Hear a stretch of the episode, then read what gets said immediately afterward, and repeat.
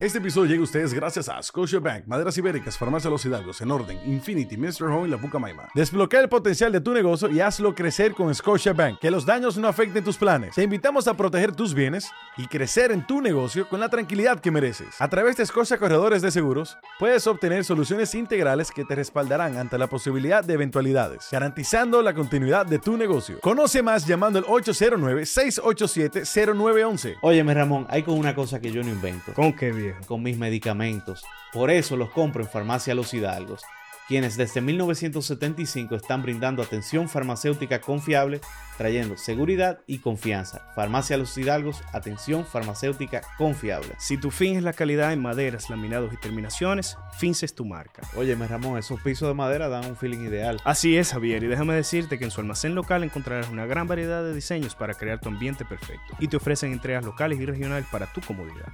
Una vez más, si tu fin es la calidad, Fins es tu marca. Distribuido por Maderas Ibéricas. Síguelos en arroba maderas ibéricas.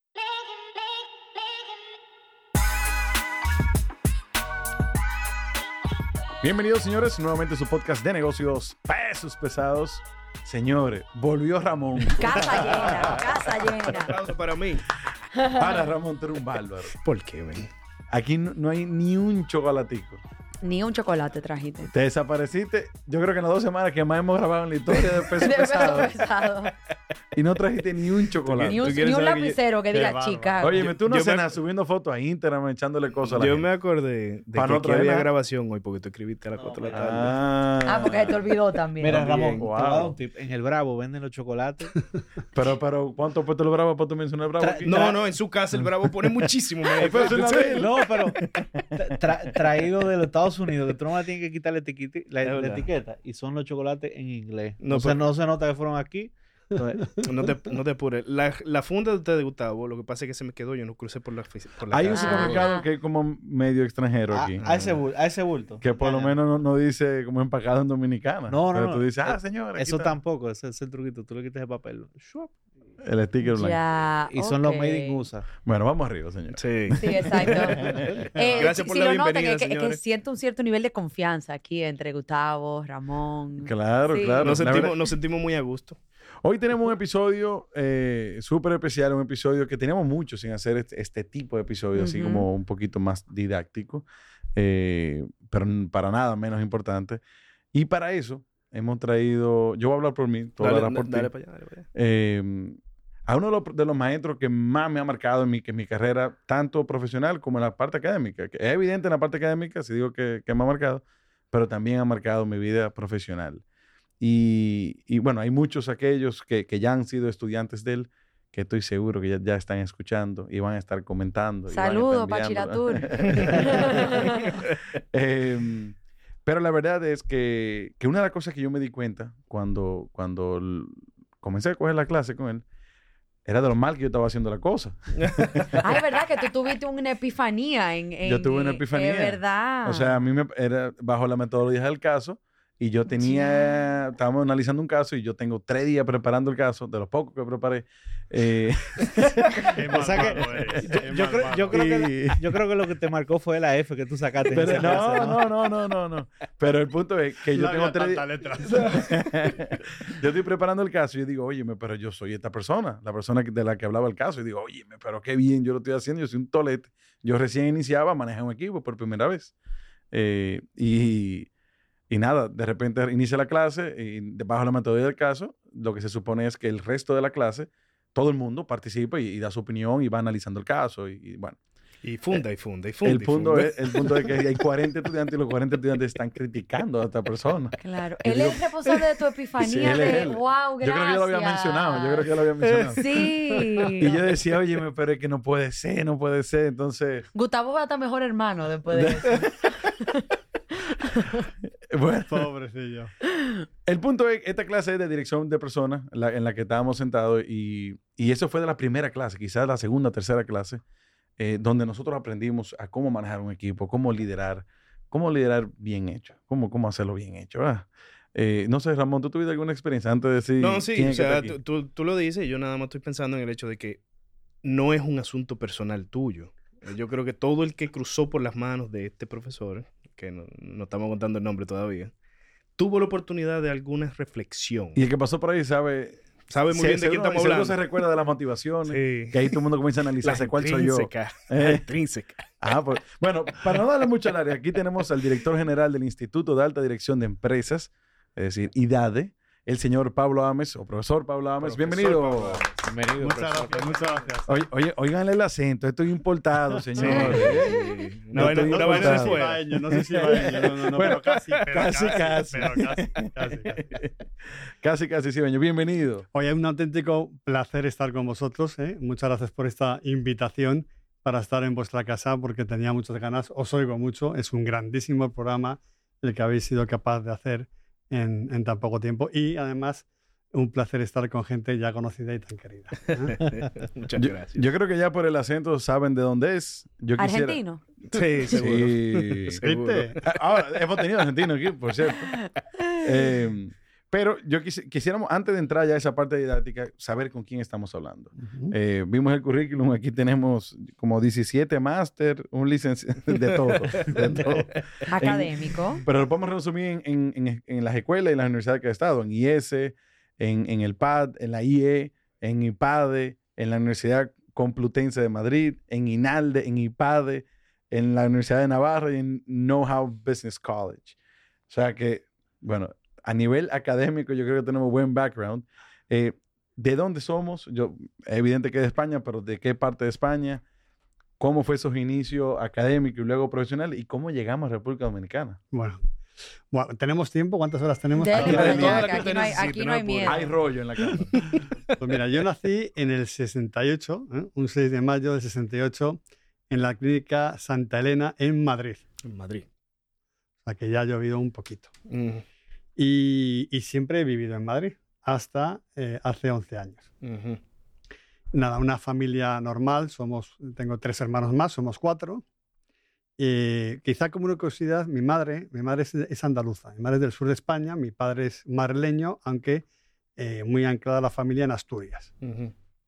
y un abuelo mío de Olot, que es una zona en Cataluña muy independentista. Ahí, ahí tienen que estar los españoles escuchando. Sí, sí. Ah, bueno, ahí está Ah, un amigo mío, Carlos Guillén, que... bueno, pues nada, yo, yo ahí, eh, mi, mi familia por parte de padre es, es donde yo más he estado con ellos, porque todos mis primos eran más de mi edad, por parte, yo, era, soy, el, yo soy el pequeño de los Ames. ¿eh? Ujú. Entonces, los Rodríguez, ¿eh? Eh, pues eran más de mi edad y pasaba mucho tiempo en Sevilla. Sobre todo, pasaba mucho tiempo mis- con, mis, con mis primos, los, los Miguel, eh, en Semana Santa, ¿eh? disfrutando de la Semana Santa en Sevilla, que es de las grandes maravillas que hay. Que os recomiendo ¿eh? cuando podáis pasar por ahí. Y después, una semana después, la feria ¿eh? de Sevilla. O sea, que Ya- uno ya- puede empalmar. Ya hablamos de que vamos a la listica. No. Tour Ames. Exacto, no lo sabían, pero esto es una clase de viajes también. Y mi madre, y mi- bueno, mi familia, mi abuelo tenía, tenía, hace mucho tiempo tenía, mi bisabuelo, perdón, tenía eh, un cortijo. Es muy típico allí tener bueno, cortijos, tenía ganadería y tenía sobre todo olivos.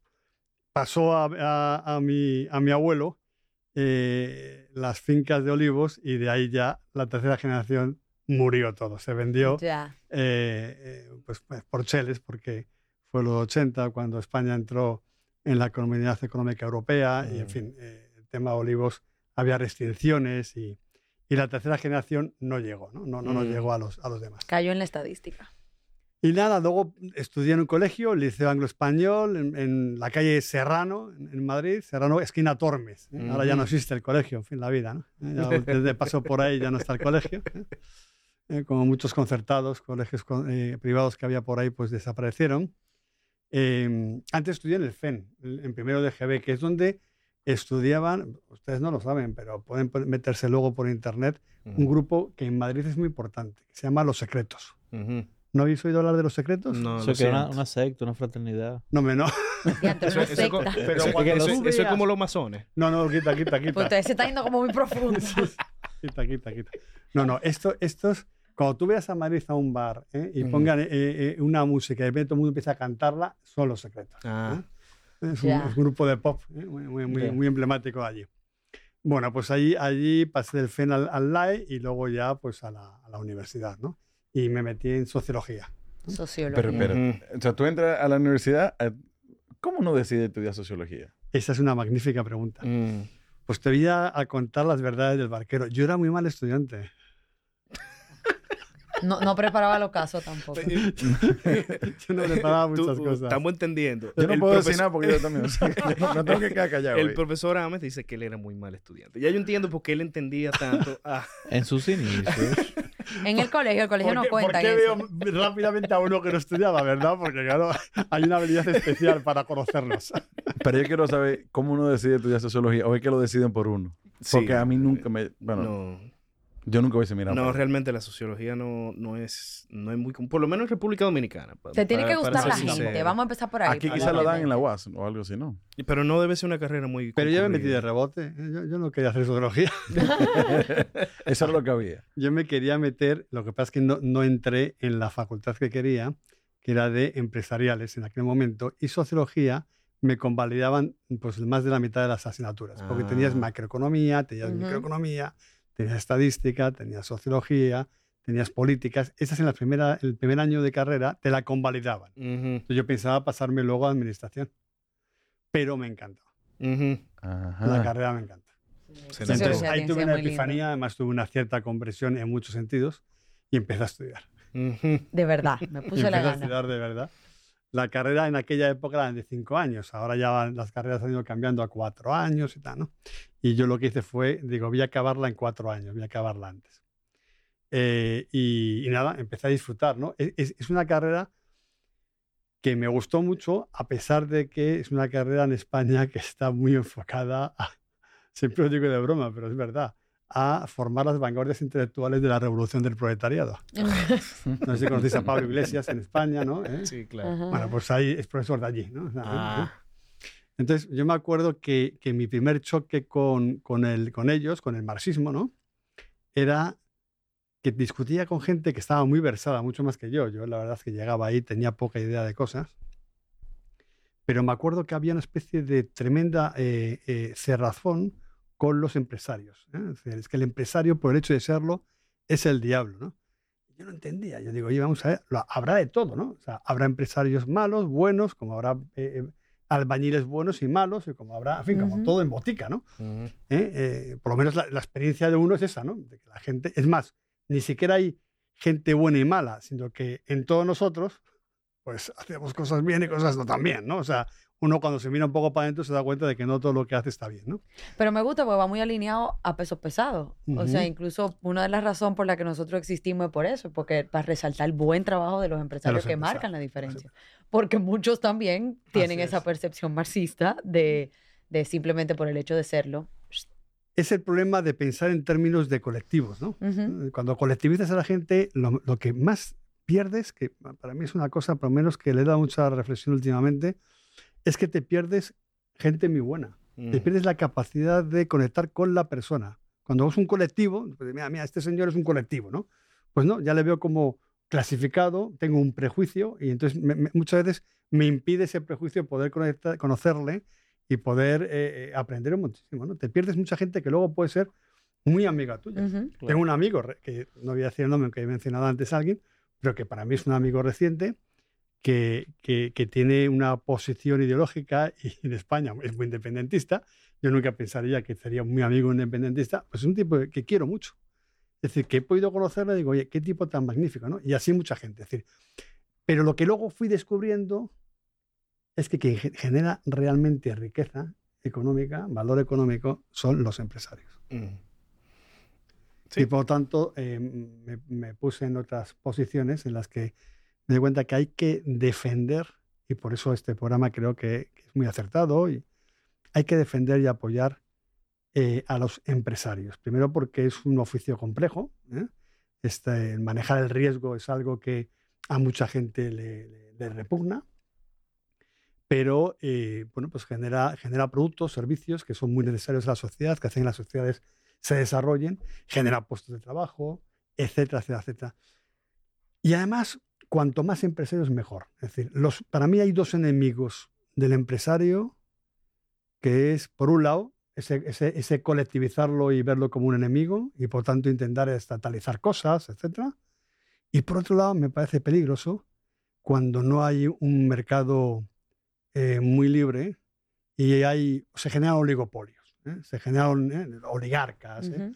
Creo que a un lado y a otro esto perjudica al, al sistema, ¿no? Y en la medida en la que haya más jugadores ¿eh? y la gente intente eh, eh, eh, aportar y tenga esa, esa visión de propósito, creo que, que hacemos país y, y hacemos eh, cosas importantes por, el, por los ciudadanos, ¿no? Y ahora, ¿cómo logramos ese balance? Bueno. Porque que yo creo que es lo importante, el, el- el- el- un chin de uno, un chin del otro y que todo el mundo esté contento. Eh, Tú sabes que, Yo creo que esa es la me- pregunta eterna de la vida. A mí me, me viene, me viene mucho a la cabeza precisamente en esta, en, en esta conversación. eh, una de las cosas que, que me motivaron a mí a tomar la decisión de cuál colegio elegir para mí. Eh, yo vengo de una formación Montessori en Mm. primaria. Y Ahí, ahí llevaba yo a mi hijo mayor hasta ahora, que como me he mudado, me he mudado a Santiago, ya no, pero bueno. Perdón. el próximo episodio viene con la I. Hablando, hablando con la I. Eso sí fuera interesante. Español, y- español, español con y I. santiaguero. pues, pues una de las cosas que más me, me, me motivan de la educación de mis hijos y lo que quiero transmitirle es precisamente esas cosas que yo aprendí cuando, fue- cuando era niño de ese sistema Montessori, que fue lo que me, me, digamos, como lo que logró convencer a mi esposa de que ese era el colegio ideal, eh, que es que el, la educación del niño no solo debe ser una educación eh, literaria, de aprender cosas de matemática, de ciencia, de historia, sino debe trabajarse el espíritu de la persona. Y el espíritu de la persona debe enseñársele a, dis- a- a discernir lo que está bien de lo que está mal. Y ese es uno de los lemas de ese, de ese colegio donde decidimos poner a mi hijo. Cómo educar a tus hijos para ser personas de bien. Qué bueno. Mi hijo eh, Álvaro, que es el que tiene 10 años, Ujú. ese estuvo yendo a primaria Montessori, Ese mismo. que es un magnífico Con, colegio. ¿eh? Lo eh, siento por la publicidad y tiene una magnífica, Son amigos, son amigos. Son amigos, son amigos directora nosotros, que yo sí. quiero mucho. Y, y han hecho un trabajo magnífico, por lo menos con, con mi hijo. Y es en el fondo el, el darse cuenta que es una intuición que tiene esta mujer en el siglo XIX, me parece, ¿no? que es Ujú. cuando inicia con su metodología, que es eh, lo que llama el niño interior, ¿no? darse cuenta que, que hay una persona, ¿no? es decir, en- en- la persona es el ser, es, no me quiero meter aquí a filosofar demasiado, pero, pero es conectar con esa persona y a través de la propia responsabilidad, la propia libertad, que la persona vaya cogiendo autonomía, ¿no? Y tiene con ese lema que tú has visto en el colegio de que Mm. soy libre cuando elijo el bien. ¿no? Exacto.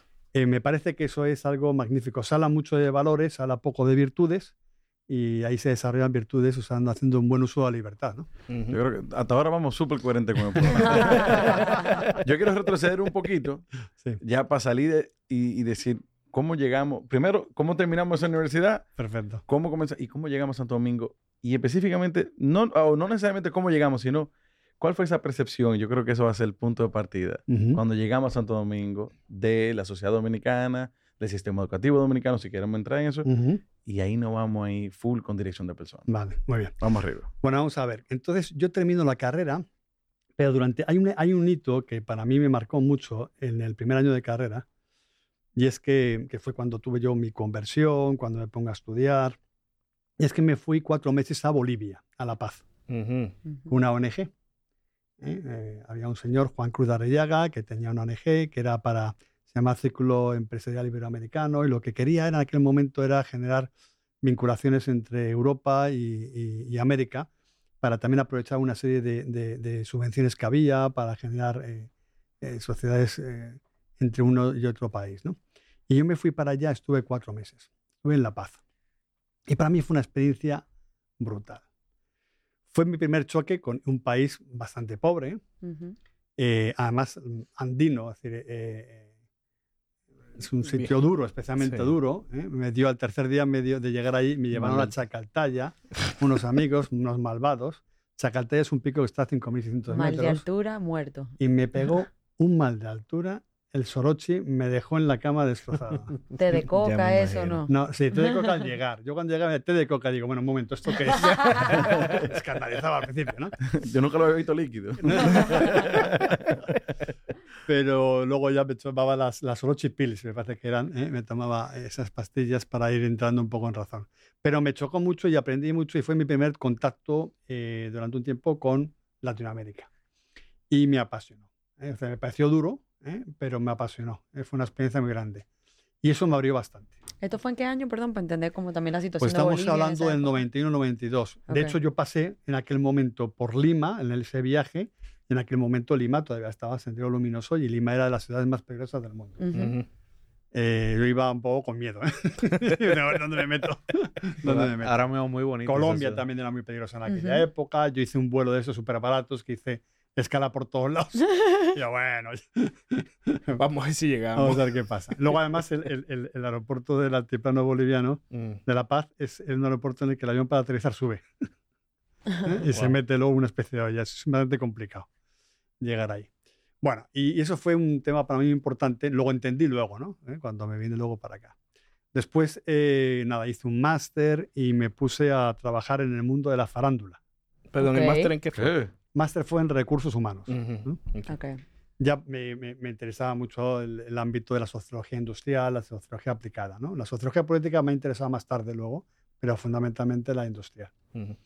Y me metí en el mundo de la farándula eh, a cargar cajas en el almacén de Filmayer. Filmayer era una distribuidora de cine, distribuía entre otras cosas Disney. Ya. Ok. Ok. ¿eh? Ok. A- Antes de que Disney se se- a través de Buenavista se empezara a distribuir a sí misma. Ahora, un Entonces- carga caja calificado, sociólogo. No, Sí. no, no, Claro. Pero había, había que sacar dinero en Navidad. Claro, ¿no? claro. Entonces yo me iba a hacer albaranes y, a hacer, y cerrar cajas, ¿no? A. Eh, pero fue también una experiencia muy buena. ¿no? Conocí gente muy buena en el almacén y me, me dio un, un bastante eh, toque con la realidad, ¿no? Y luego pasé a, no tiene nada que ver, pasé unos, unos meses en Irlanda y me fui a, en aquel momento era Glaxo, luego fue Glaxo Wellcome, y antes de que fuera GlaxoSmithKline ya me fui, ¿no? Pero me fui a, a los laboratorios farmacéuticos. Ujú. Estuve un tiempo ahí también en el área de recursos humanos, pero hacíamos una cosa muy extraña, y es que eh, dábamos formación directiva. Ujú. Llevaba algunos temas internos de formación. Pero in-house esa formación, o sea, dentro de Glax. Que todos los productos que tenía Glaxo en aquel entonces, ya no los sigo, eran éticos. ¿eh? Los productos éticos pues, eh, son productos bajo receta médica, por lo tanto el cliente es el, es el médico. Entonces, para conseguir que el visitador médico tuviese más impacto, estuviese más Claro. tiempo con el médico, pues eh, le dábamos formación a- en dirección a los directores de hospital, directores de centro de salud y, Ujú. directores, y jefes de servicio. Ok. Entonces ese fue mi, mi contacto con el mundo eh, de la salud, pero a nivel de formación de directivos. Y a partir de ahí ya estuve todo el tiempo en el ámbito de la formación de directivos, que es lo que me apasionaba.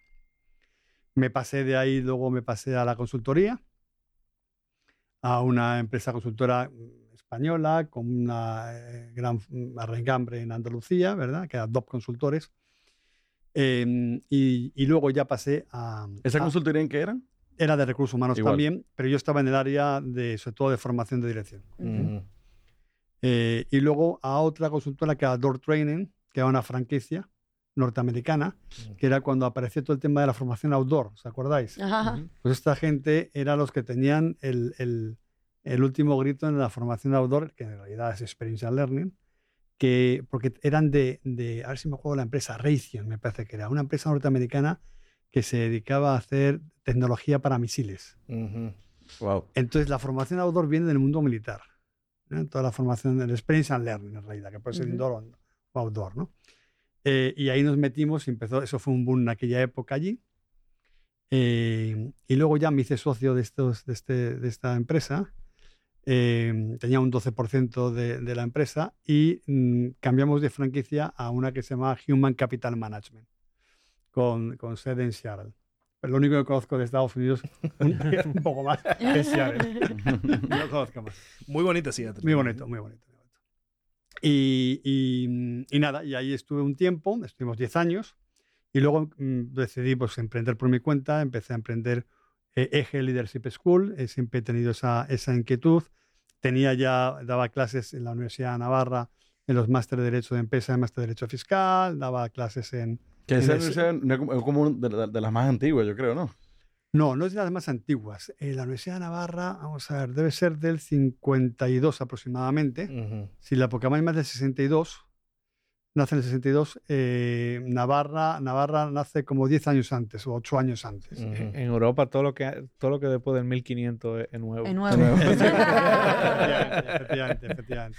Pero ahora mismo es, es eh, la segunda mejor universidad de toda Europa. ¿eh? Sí. La primera es Oxford. Bueno, digo, los últimos ranqueos. ¿eh? Los rankings ya sabéis que, que, Ujú, ujú. Cogerlos Sí, Con pinzas. con sí. pinzas, porque depende cuál te varían unas cuantas cosas, pero bueno, está entre las mejores y es una magnífica universidad en la que he hecho algún programa de profundización en, en humanidades y en las que en su momento pues he dado clases ahí en, lo- en algunos máster, ¿no? Y he disfrutado muchísimo y además tengo grandes amigos ahí y es una, una maravilla el, el nivel y el cariño con que eh, se dedican a la docencia, ¿no? Y, mm, y nada, y, y entonces, bueno, estaba yo montando este, este, este negocio, me, me estaba costando bastante, hablando con algún empresario del país y, y me hicieron una propuesta deshonesta.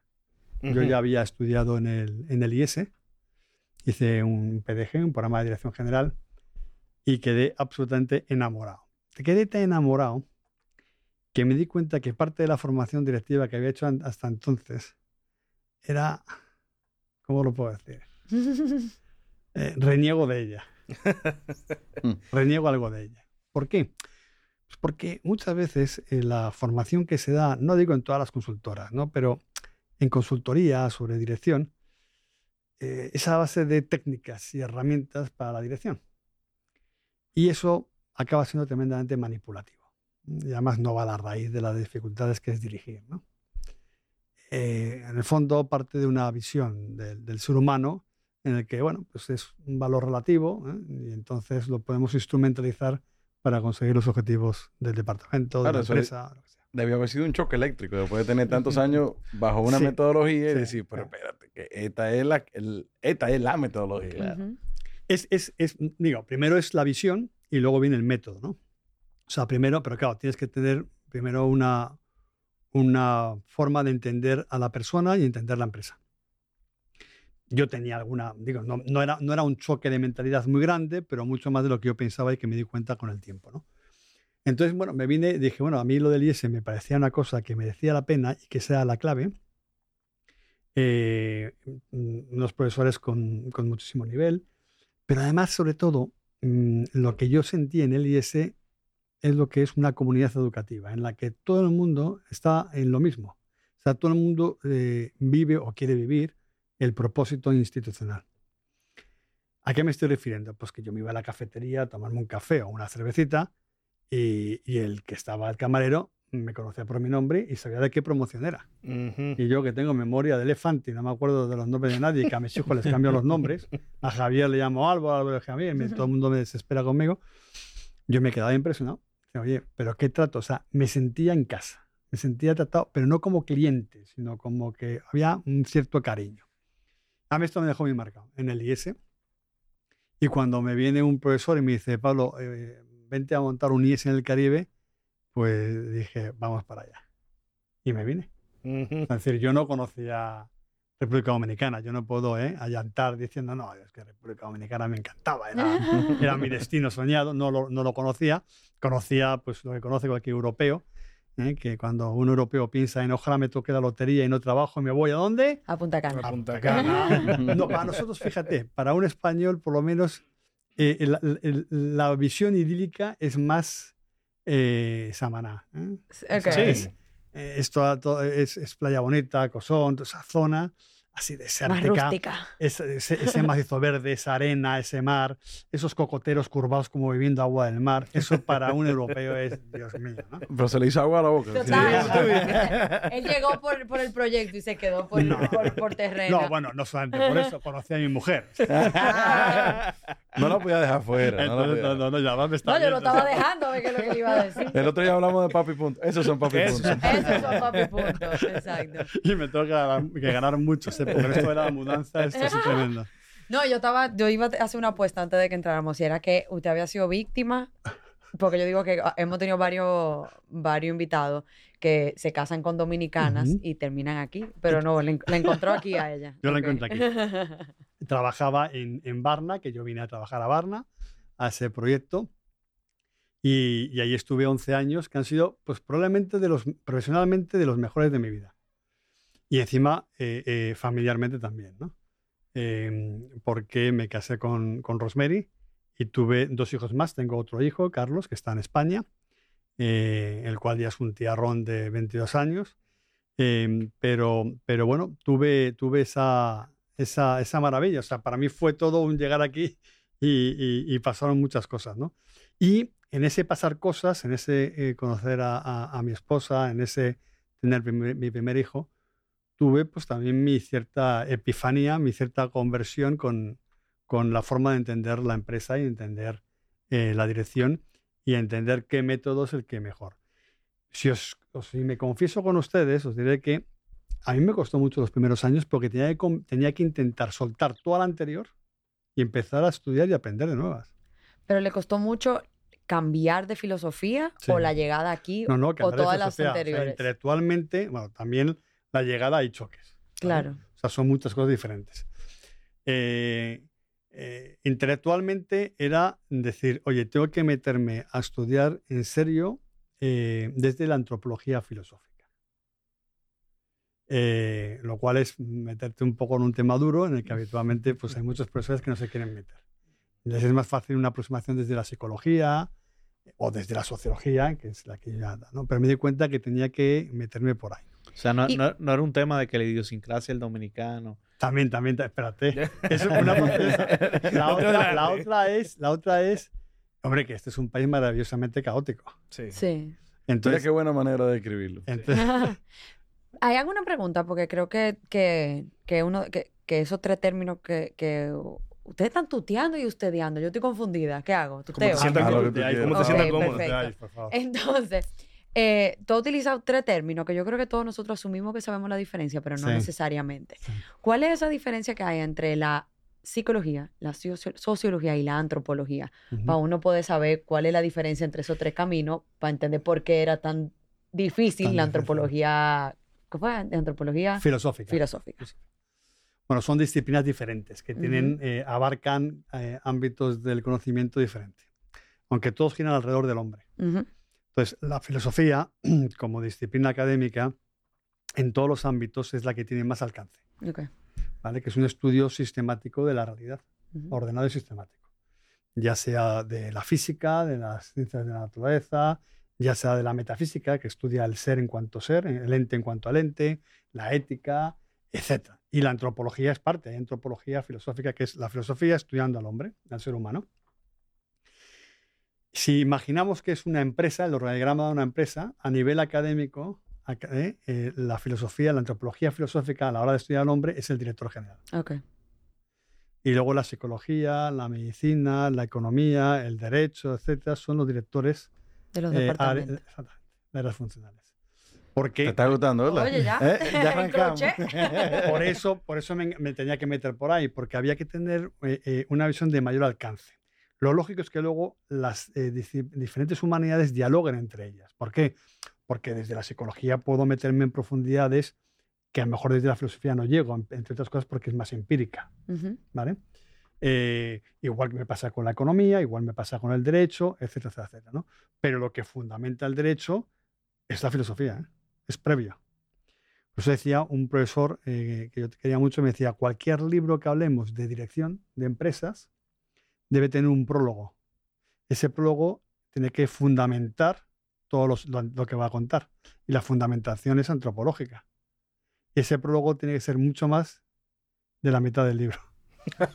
Porque el otro es más fácil. O sea, una vez que ya tengo claro la fundamentación, si ya hablo ahora ya de, estrategia, si ahora ya hablo de sistemas formales de gestión, si ahora hablo, hablo de, del sistema formal, si hablo de los estilos de dirección, si hablo de la misión, propósito, si hablo es fácil ya, ¿no? Pero entender, por ejemplo, qué es el propósito o la misión de una empresa, que muchas veces se definen mal, se define muy bien desde la antropología. Ya. ¿Eh? Porque es el que te dice, oye, todo propósito, toda misión es un para qué, y todo para qué siempre es un para quién. Entonces, ¿qué es? Bueno, pues quién es tu cliente, quién es el que pones en el centro. No sé, no sé, no, sé si te entendiste. Eh, un meme fundiendo en la cabeza. Sí, no, sé, no, sé, no sé si Póngale eso a Pati. Más respeto. Oye, que el profesor no salga y que salga la cara de Pati escuchándolo. No sé si te fuiste. yo lo que estoy es... No sé si te fuiste a octubre de 2016, como me fui yo ahora mismo. Aquí no hay respeto, Diana. Son malvados, yo ¿Eh? te defiendo, son malvados. Esos son muy malvados. Imagínate en clase. Pero fueron muy buenos alumnos los dos, hay que reconocer. Hay que reconocer, sí, hay que reconocer. Volvemos a Santo Domingo. Estamos en Santo Domingo. Estamos en una etapa de, de, de evaluación bien compleja. Sí, sí, eh, Porque la verdad que el dominicano saca cualquiera de la casilla. Pues somos atípicos, yo creo, en muchas cosas. Y especial y maravillosamente. Eso me gustó, ¿sabes? Maravillosamente caótico. Eso parece un comercial de unos pañales. Así mismo. La vida de padres, hermosamente caótica. Tú te vas a claro. Cuando arrancamos en Barna, comenzamos a tener muchos roces con, empresarios, con estudiantes que, son profesionales, que, que, están laborando. ¿Cuáles fueron esos primeros rasgos que vimos en la práctica como, como usual, digamos, del dominicano, que sí nos llamó la atención y, conociéndolo, yo sé que usted lo estudió.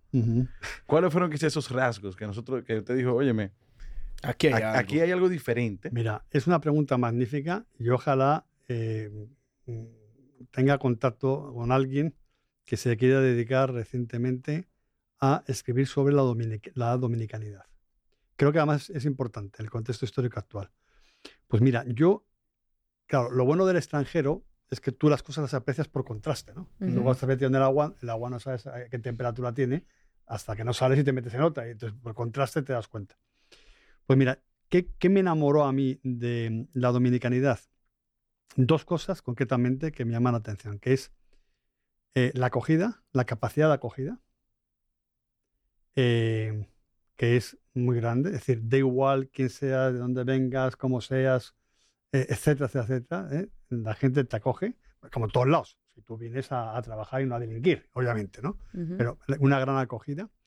La acogida que implica el que el dominicano quiere que te sientas bien. Sí. No discute. ¿eh? Y si ve que hay un tema que es discusión, lo evita y cambia, ¿no? Es un contraste con el español. En español nos encanta discutir.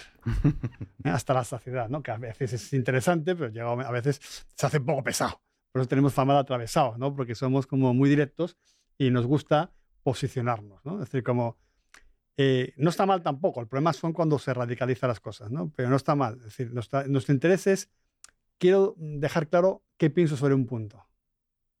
Por un tema de honestidad, ¿no? Es decir, aquí ¿eh? lo que pasa es que esto lleva muchas veces permanentemente a la confrontación. Las dos Españas, en fin, todo esto que ya se oye mucho, ¿no? Eh, pero el dominicano acoger. y la otra, que sois tremendamente eh, eh, ¿cómo se dice? O sea, agradecidos. Mm. Es decir, eh, el dominicano, si te ve que tú de manera auténtica quieres hacer algo, aportas algo o tal, oye, lo agradece mucho. Y a mí me llama mucho la atención. ¿Por qué? Porque me parece un valor no poco importante. Es la manifestación de la humildad. Y no hay virtud más importante que la humildad. Sin la humildad no hay, no hay capacidad de mejorar ni echar para adelante. Por eso este es un país que echa para adelante y que está ahora mismo en una época histórica única. Mm. Yo creo que algo que me llama súper mucho la atención y pensando en ese tema del agradecimiento, nosotros vamos a otras culturas, eh, quizá europea, quizá norteamericana, y se habla mucho de fulano me debe un favor y tema de favor. Y aquí al revés, aquí yo quiero hacer el negocio con él porque le agradezco que me resolvió un tema a mí, pero no porque le deba un favor, sino porque siento agradecimiento hacia esa persona. A nivel, o sea, hablando, llevándolo al plano de negocio. Interesantísimo lo que acabas de decir. Eso se llama en sociología el porlanch. El porlanch es una, una forma de entender el favor en la que te quedas en deuda conmigo y me lo tienes que devolver. Pero no es altruismo, ¿no? o sea, es, es, un, es, un, concepto perverso desde mi punto de vista. ¿eh? Es medio transaccional. No, es puro transaccional. Es más, la clave del Portland es hacerte un favor que nunca me puedas pagar para que siempre estés en deuda conmigo. Oh, mm. frente, frente a un concepto que es de origen cristiano, que es, eh, no, no, yo mm, te hago un favor y no espero necesariamente que tú me lo devuelvas ni en el corto plazo. Mm. Claro que yo espero que la vida me vaya bien y que yo coseche y que devuelva, claro, porque todo el mundo, como diría Aristóteles, todos, todo ser humano es egoísta de alguna forma. ¿En qué sentido? En el que todo el mundo quiere su propia felicidad. Pero hay dos formas de buscarla.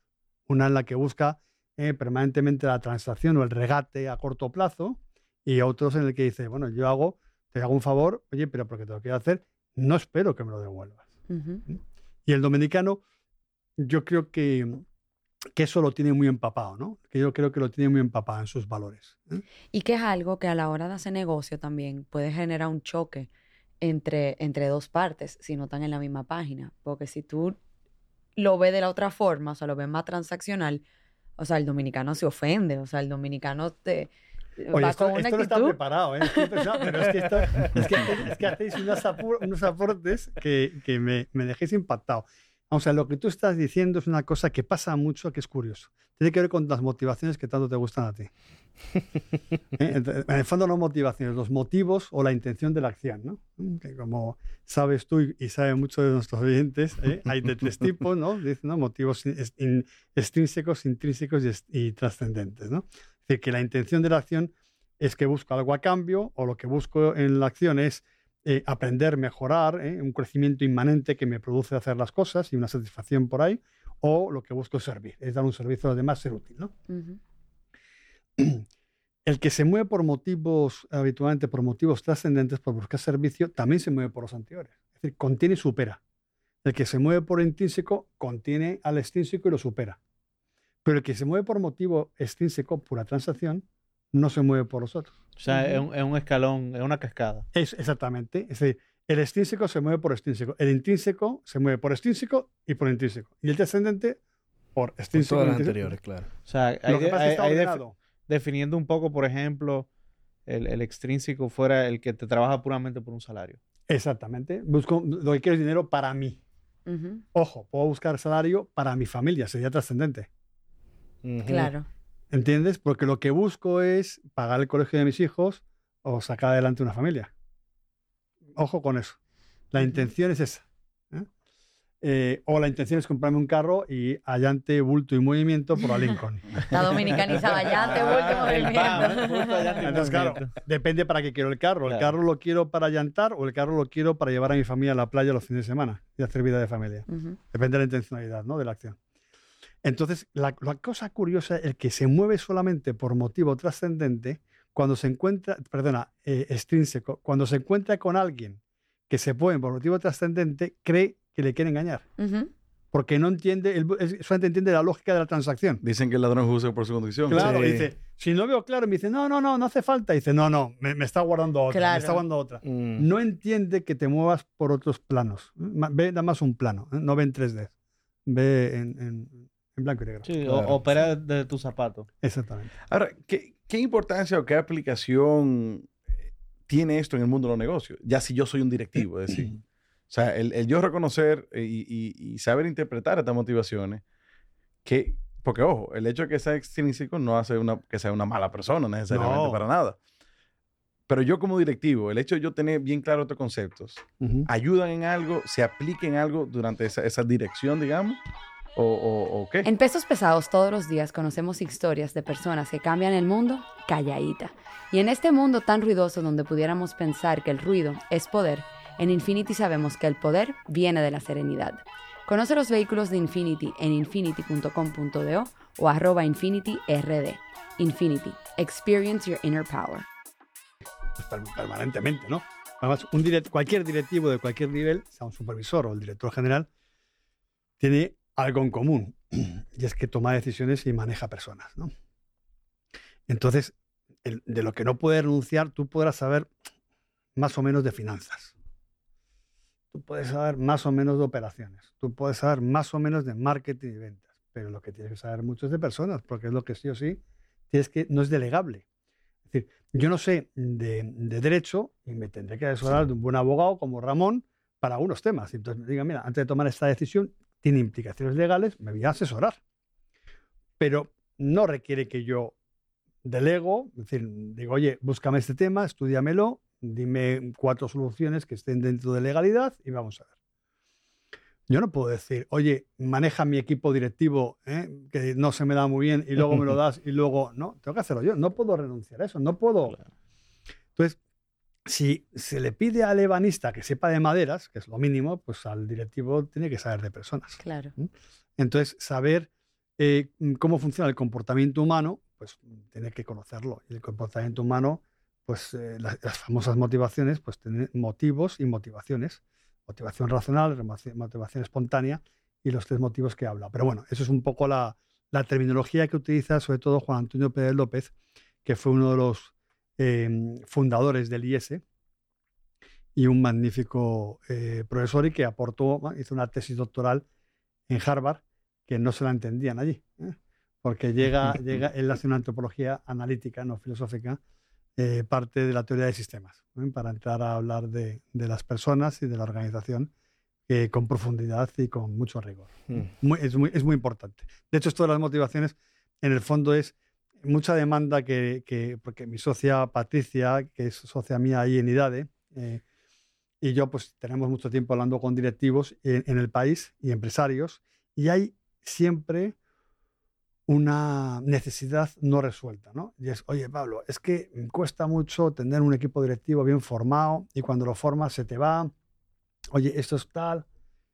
Dice, bueno, pues, pues, es que para que no se te vaya, pues hay que saber manejar este tipo de cosas. ¿no? Primero, el que se va a ir, se va a ir porque es libre. Con lo cual también relájate porque la libertad es buena. ¿eh? La libertad es muy buena.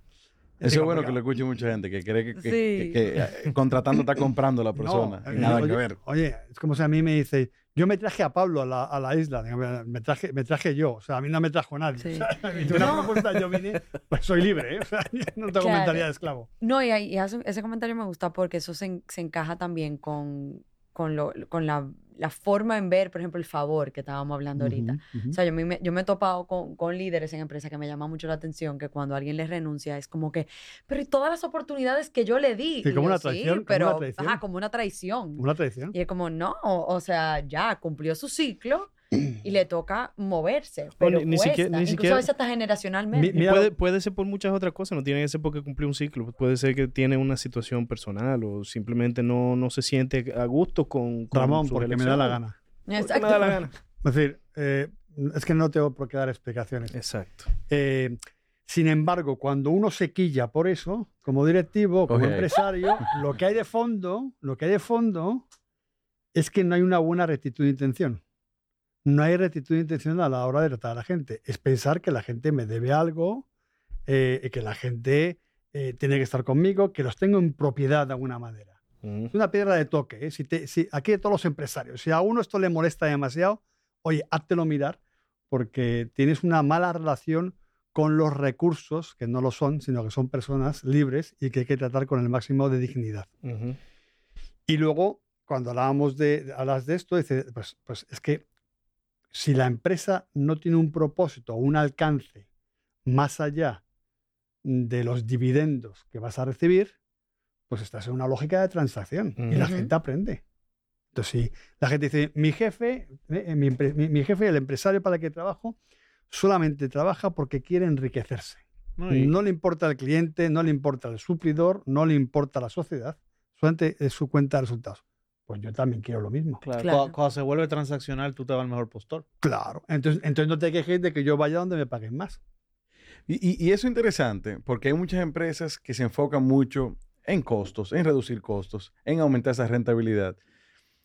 Pero yo estoy seguro que hay un montón de estudios que dicen lo contrario, de que apostar a, a, los colaboradores, a la persona, el apostar en desarrollarlo, en darle beneficio, que no sea no, no solamente económico, tiene que tener, para, en mi experiencia sí lo tiene, un gran resultado positivo, incluso en la rentabilidad.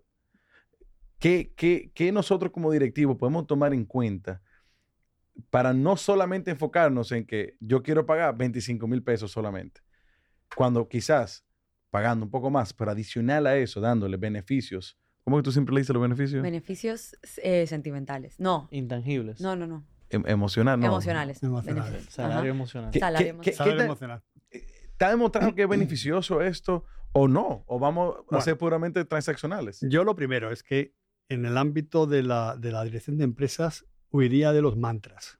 Es decir, huiría, eh, eh, eh, hay que huir de las recetas, que fue de las cosas que yo descubrí cuando me vengo para acá y empiezo a estudiar y empiezo a tener relaciones con profesores del IPADE, del IES, etcétera y empiezo a pensar desde la antropología. ¿no? Es decir, los problemas a los que se enfrenta cualquier empresario cualquier directivo son problemas no estructurados. Son problemas contingentes. Entonces, no estás en el ámbito de lo universal necesario. Es decir, no estás en el ámbito de las ciencias positivas en las que un bolígrafo, si lo suelto, va al piso. ¿Por qué? Porque lo necesario es la, es la ley que hay de atracción de las masas y, y se puede calcular cómo pasa la energía potencial, la energía cinética hasta que llega al suelo. Cuando hablamos de, dirigir empresas, los problemas no son estructurados. ¿Y eso qué quiere decir? Pues que hay que estudiar cada, cada, cada problema, cada oportunidad y ver qué es lo que conviene en cada situación. Por tanto, los a priori no. Sí que hay como a priori criterios que nos van a ayudar a evaluar alternativas a las soluciones. Eso sí que son los universales, digamos. Esos criterios son valores. Y el primer criterio que va en la dirección que tú dices, Gustavo, es la dignidad humana. Em, que esto, por cierto, es un tema que, conviene mirar sin ningún tipo de complejo que viene en la doctrina social de la Iglesia. En la Reun Novarum, ya del Papa León XIII en el siglo XIX, eh, y luego posteriores encíclicas hasta la Centísimos Sanus de Juan Pablo II, que dan pautas tremendamente maravillosas para dirigir exitosamente. Evidentemente, cuando uno ve, se dice, oye, pero no me da recetas, no te va a dar libertad. libertad.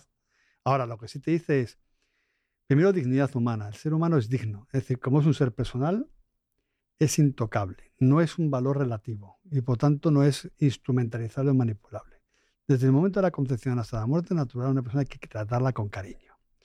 Segundo, bien común, que va unido. Hagamos políticas públicas, privadas, dirigimos empresas pensando en el bien común. Es decir, no cogiendo ningún tipo de acción que para que beneficie a unos perjudique a otros. Es decir, no es el interés general o el interés de una mayoría o una minoría, sino buscar de manera creativa, no es fácil, ¿eh? el bien común. Eh, la siguiente, eh, principio de subsidiariedad, perdona, principio de subsidiariedad. ¿Y qué es? Pues una cosa que se aplica em, se puede aplicar para políticas públicas, pero para dirigir empresas. En la empresa le llamamos Empoderamiento. Eh, em, es, decir, es, oye, no hagas tú lo que puede hacer tu gente. ¿Por qué? Porque como en el método Montessori lo que tienes que hacer es desarrollar la libertad, la autonomía de la gente. Entonces, ayuda a que la gente tenga autonomía. El crecimiento de un colaborador es que tenga más capacidad de acción. Y la capacidad de acción es que tú le vayas ayudando a entender mejor los procesos del equipo, de la empresa, poner políticas que son como los límites de sus decisiones y que empiece a decidir por sí mismo y que, y que tire para adelante y que vaya creciendo, que haga un buen uso de su libertad, que en último término es como nos desarrollamos todos. Y por último, el principio de, eh, solidaridad, que es, bueno, mientras tanto, al que le hace falta algo, vamos a ayudarle. ¿Mm? Mientras tanto, ¿no? Pues eh, no, no le sustituyas, pero en el corto plazo mejor hay que ayudarle porque tiene alguna dificultad y entonces también se puede hacer eso a nivel de políticas públicas o de dirección de, empresas. ¿Hay alguna pregunta? Porque eso me, suena o sea, sumamente alineado como con lo que todos pensaríamos que es una buena política de manejo de, gente en general. Sin embargo, muchas veces escuchamos de, de, altos directivos, incluso hasta de un gerente general, de que él se encuentra probablemente enfrentando esa filosofía para su gente que reporta a él o la gente que, de quien él es responsable, pero eso no necesariamente va alineado con los intereses de los accionistas, el consejo y, todos los que sí están viendo todo a nivel de, números en papel. ¿Cómo uno pudiera navegar esas dos cosas? Porque creo que es algo complejo. O sea, tú estás... Muy complejo. Tú tienes un accionista que necesita ver dividendo, que no está metido en la operación del día a día, que no se sabe el nombre de tu colaborador pero tú eres el responsable de cumplir con, la, con los requisitos de los que están en el Olimpo, ¿verdad? En, en, esa posición, pero de los que están haciendo el trabajo que van a hacer a los del Olimpo más ricos. Sí. Entonces, ¿cómo uno navega eso? Bueno, es una de las fino Olimpo, wow. está filosófica. ella está diciendo eso yo estoy pensando, el que está como la arepa, con fuego arriba y fuego abajo. no, pero eso también es otra pregunta muy interesante y muy, muy adecuada, ¿no? Y que además muy complicado de, contestar.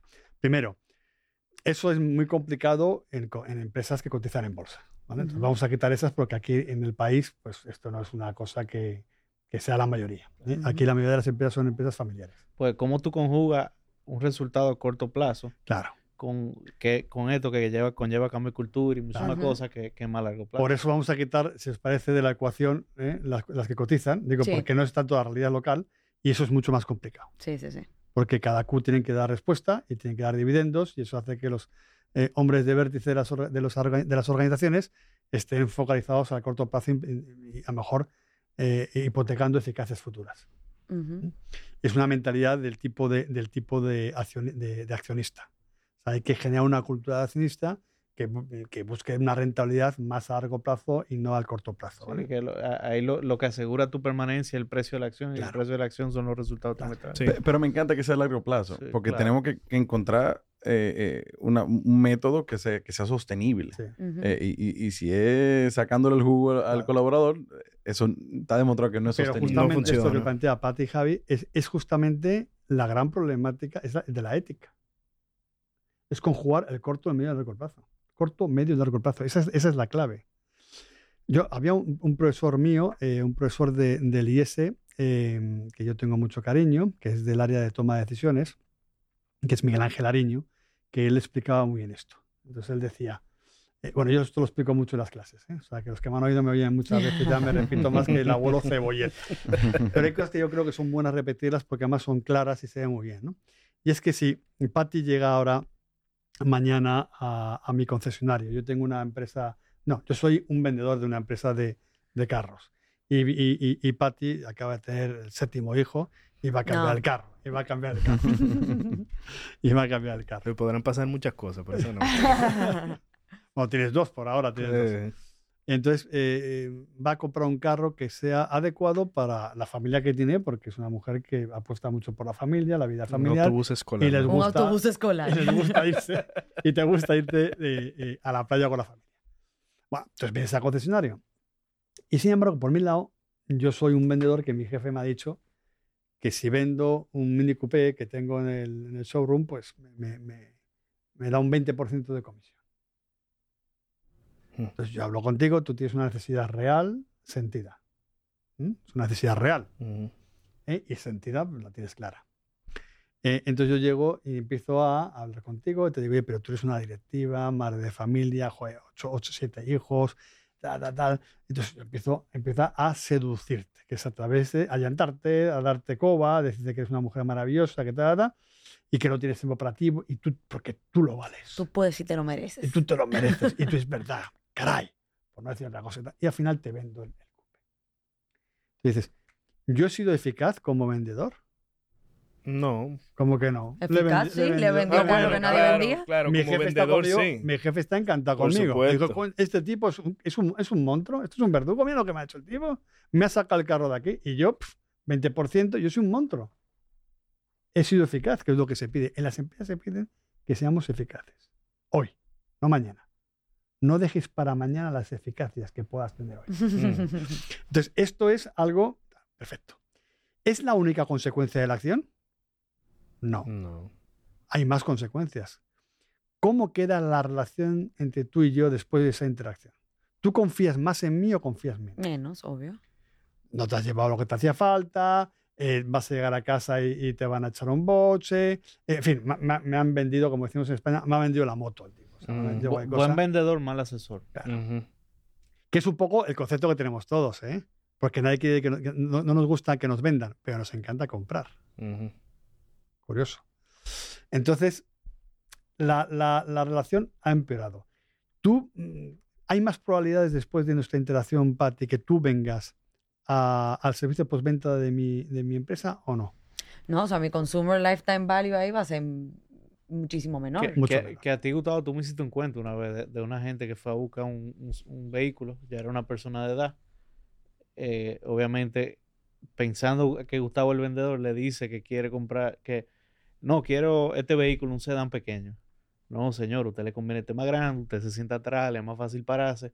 Y obviamente un vendedor tratando de vender un vehículo más caro, como lo ve, no, me voy por el chiquito. ¿Y a, lo cuánto tiempo? Uf, ya me acuerdo del caso. ¿Y a lo cuánto tiempo un, un gran empresario esa persona. Sí. Un gran empresario. Sí, sí, sí. No, lo, yo tuve un temazo con la familia. Le dije, bueno, él compró ese de ese tamaño y yo le dije que ese no era su carro. Él entendía que yo quería más comisión. Pero yo sabía, una persona que pasa lucha con tan solo pararse del asiento, necesita paso. Y efectivamente.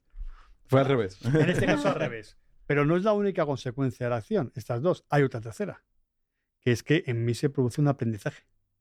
Y es de dos tipos. Un aprendizaje operativo, ya sé, tengo más experiencia en vender carros, en hacer el papeleo que hay que hacer para hacer el trámite, la matrícula, el, seguro, el no sé qué. Pero hay otro aprendizaje que este es muy interesante, que es un, un aprendizaje estructural o evaluativo. Y es que después de esa interacción yo ¿aumenta mi capacidad para detectar necesidades de otros o disminuye? Hmm. Disminuye. Disminuye. Porque lo que han puesto es lo mío sobre lo tuyo. te desensibilizas. Exactamente. Al menos que yo llegue al otro día y te insulte porque no me caben los siete muchachitos en el carro. Pero me desensibilizo. Es decir, voy perdiendo esa antena que tiene que tener cualquier vendedor para detectar las necesidades de alguien y ver qué producto o servicio se ajusta a lo que necesita. Es decir, voy empeorando como decisor. Como decisor, para la siguiente jugada soy peor. Pero además seguiré haciéndolo porque tuve éxito. Y el éxito que se graba a fuego. Pero no, este es el camino. Es decir, que por conseguir eficacias hoy, estoy perdiendo eficacias futuras. ¿Qué es la ética? El cambio en mí mismo como decisor, primero.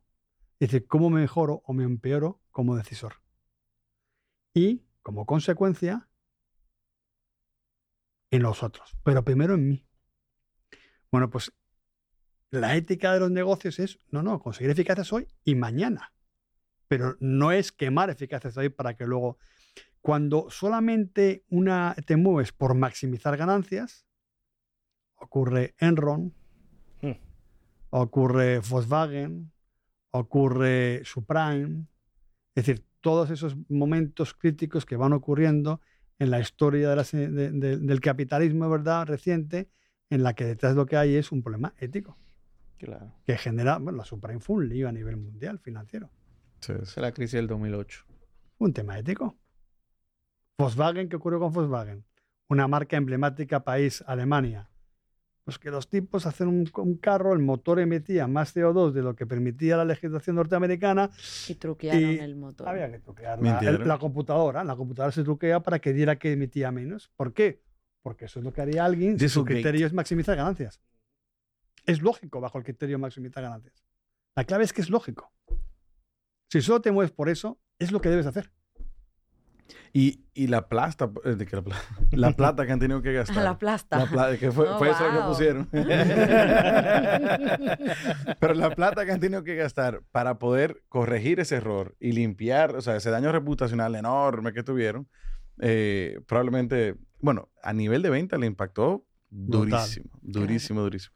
Han ido sacando la cabeza, pero Créeme que la rentabilidad que andaban buscando fue la que primero se vio afectada. No, y al final del día le dieron a lo más a lo más valioso a nivel de equity de ellos, que era la marca, que al final es la, la, personalización del producto. Al final ya tú no confías en ellos como ser humano Volkswagen. Y que también eh, mucho de, del manejo de la percepción de la situación, específicamente cómo la prensa lo manejó, que le dio a una, digamos, un vértice sensible del humano, que el daño ambiental que genera por la falsedad. La, la prensa siempre va, va a ser, lo va a hacer lo más extremo para vender más, porque también es un negocio.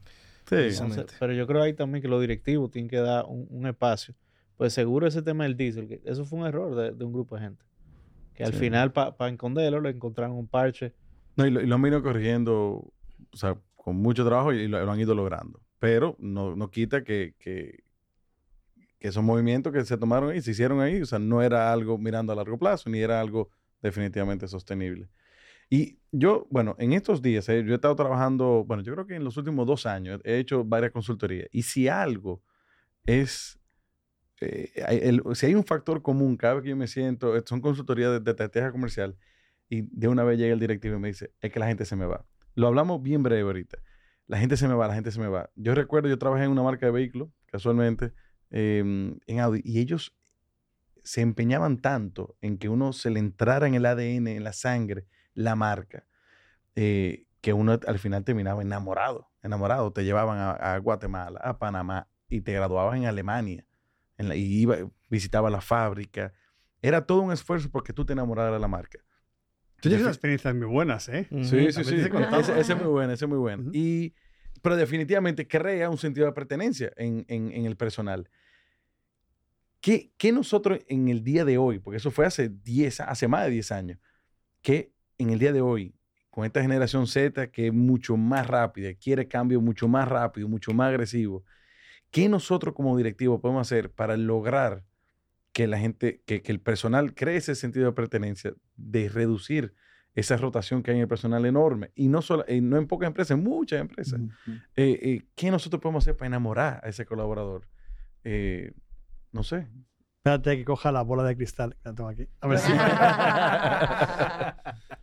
pues mira, no lo sé. Es decir, a priori, vuelvo a decirlo de antes, hay que ver cada empresa, hay que ver cómo, cómo es la interacción entre, entre los que tienen la profesión de dirigir no solamente el director general, los diferentes directores, hay que ver los estilos, hay que ver si la misión eh, externa es una misión eh, que está conectada con, ese propósito que es el cliente o simplemente es, está conectada con la cuenta de resultados. Eh, hay que entender que se saber hacer distintivo, ese orgullo porque se sabe hacer las cosas bien, aquello que prometen, pues saben hacerlo bien, esa promesa que tiene cada empresa. Hay que, hay que investigar.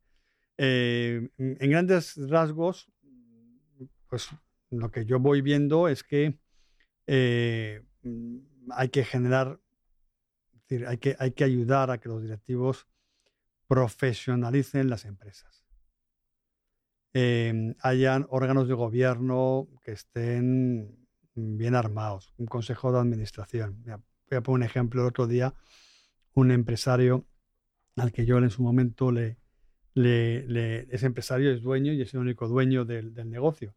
Y le aconsejé que, contratara a un consejero independiente. Le dije, para mí no, tranquilo, eh, pienses que es por eso.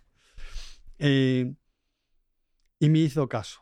Y me dice el otro día, ¿no sabes qué útil es el dinero que le pago a este señor mensualmente? Digo, ¿por qué? Dice, porque me obliga a diseñar la estrategia, a ponerla en papel y entregársela. Y entonces él es parte del consejo y como yo soy el director y parte del consejo, la estrategia no la hace el consejo de administración, la hace el consejo de dirección, la hace, pero se la presenta al, consejo de administración para su aprobación. Como él es Juan Palomo, yo me lo guiso, yo me lo como, hace todo, pues entonces el tener que reportarle de alguna manera a ese consejero para presentarle le ayudaba a facilitar lo que es el proceso de toma de decisiones, que es lo que es una estrategia, el estudio de los medios necesarios para llegar a un fin determinado. Entonces, todo ese diálogo, él se da cuenta de una realidad, y es que el pensamiento humano es dialógico. Yo pienso realmente cuando discuto con alguien, pongo, pero yo cuando estoy solo, lo estoy dando vueltas es a la lavadora. La lavadora no sirve para mucho. Es una cosa emocional, la memoria, la imaginación dando vueltas. Pero cuando estoy con alguien y me hace preguntas, es donde me hace pensar, donde me hace, me hace razonar, donde de repente digo, esto me lo apunto, no, no, me, no me he dado cuenta, ese es un tema importante, tal. Y eso, y eso vale mucho. Por tanto, hay que organizar el Consejo de Administración y el Consejo de Dirección, hay que profesionalizarlo y hay que formar a la gente. Yo sé que es un tópico esto que voy a decir, pero es verdad, ¿no? Cuando, hay gente que te dice, es que no quiero formarla porque la formo y se va. yo sé que es un tópico, pero es verdad. Digo, peor es que no se formen y se queden. Claro, hay una frase. Es muy tópico, pero es verdad. O sea, el tema es. Vamos a ver, ¿el tema cuál es? En mi experiencia, si tú apuestas por la gente, te acaba yendo bien en general. Te puede ir mal, claro que sí, porque puede haber otros eh, factores, ¿no? Pues una pandemia que de repente hunda tu negocio, ¿no? Pero en términos generales, la gran apuesta a largo plazo es cuando tienes un... Digo, yo estoy pensando ahora mismo, eh, por ejemplo, eh, los años que yo estuve en Barna, 10 años de entregable, que tenía un equipo espectacular. O sea, un equipo muy bueno. Y que yo, oye, apostábamos mucho todos, por todos. O sea, Patricia Oreña apostaba por mí, yo apostaba por ella, ella apostaba por, por, por Yesenia, por Yanilda, por Wellington, por tal. triplicamos facturaciones en, ese tiempo que estuvimos. Eh, y, con muchas dificultades. Es, es, fácil, o sea, cuando la gente apuestas por ella de manera auténtica y no son estrategias, ¿verdad? Esto, ¿eh? como por eso yo huyo de lo anterior, de mi etapa anterior. Estrategia para dar feedback técnica del sándwich. Primero, dile que qué bueno y qué, qué tipo magnífico es. Eres un campeón, champion. Luego, paf, le pegas. Oye, muy mal por esto. Y luego otra vez, oye, fenómeno, sigue así. La gente, la gente no es tonta. La gente dice, este tipo viene de un cursito, esperemos que pase una semana a ver si se le pasa ya.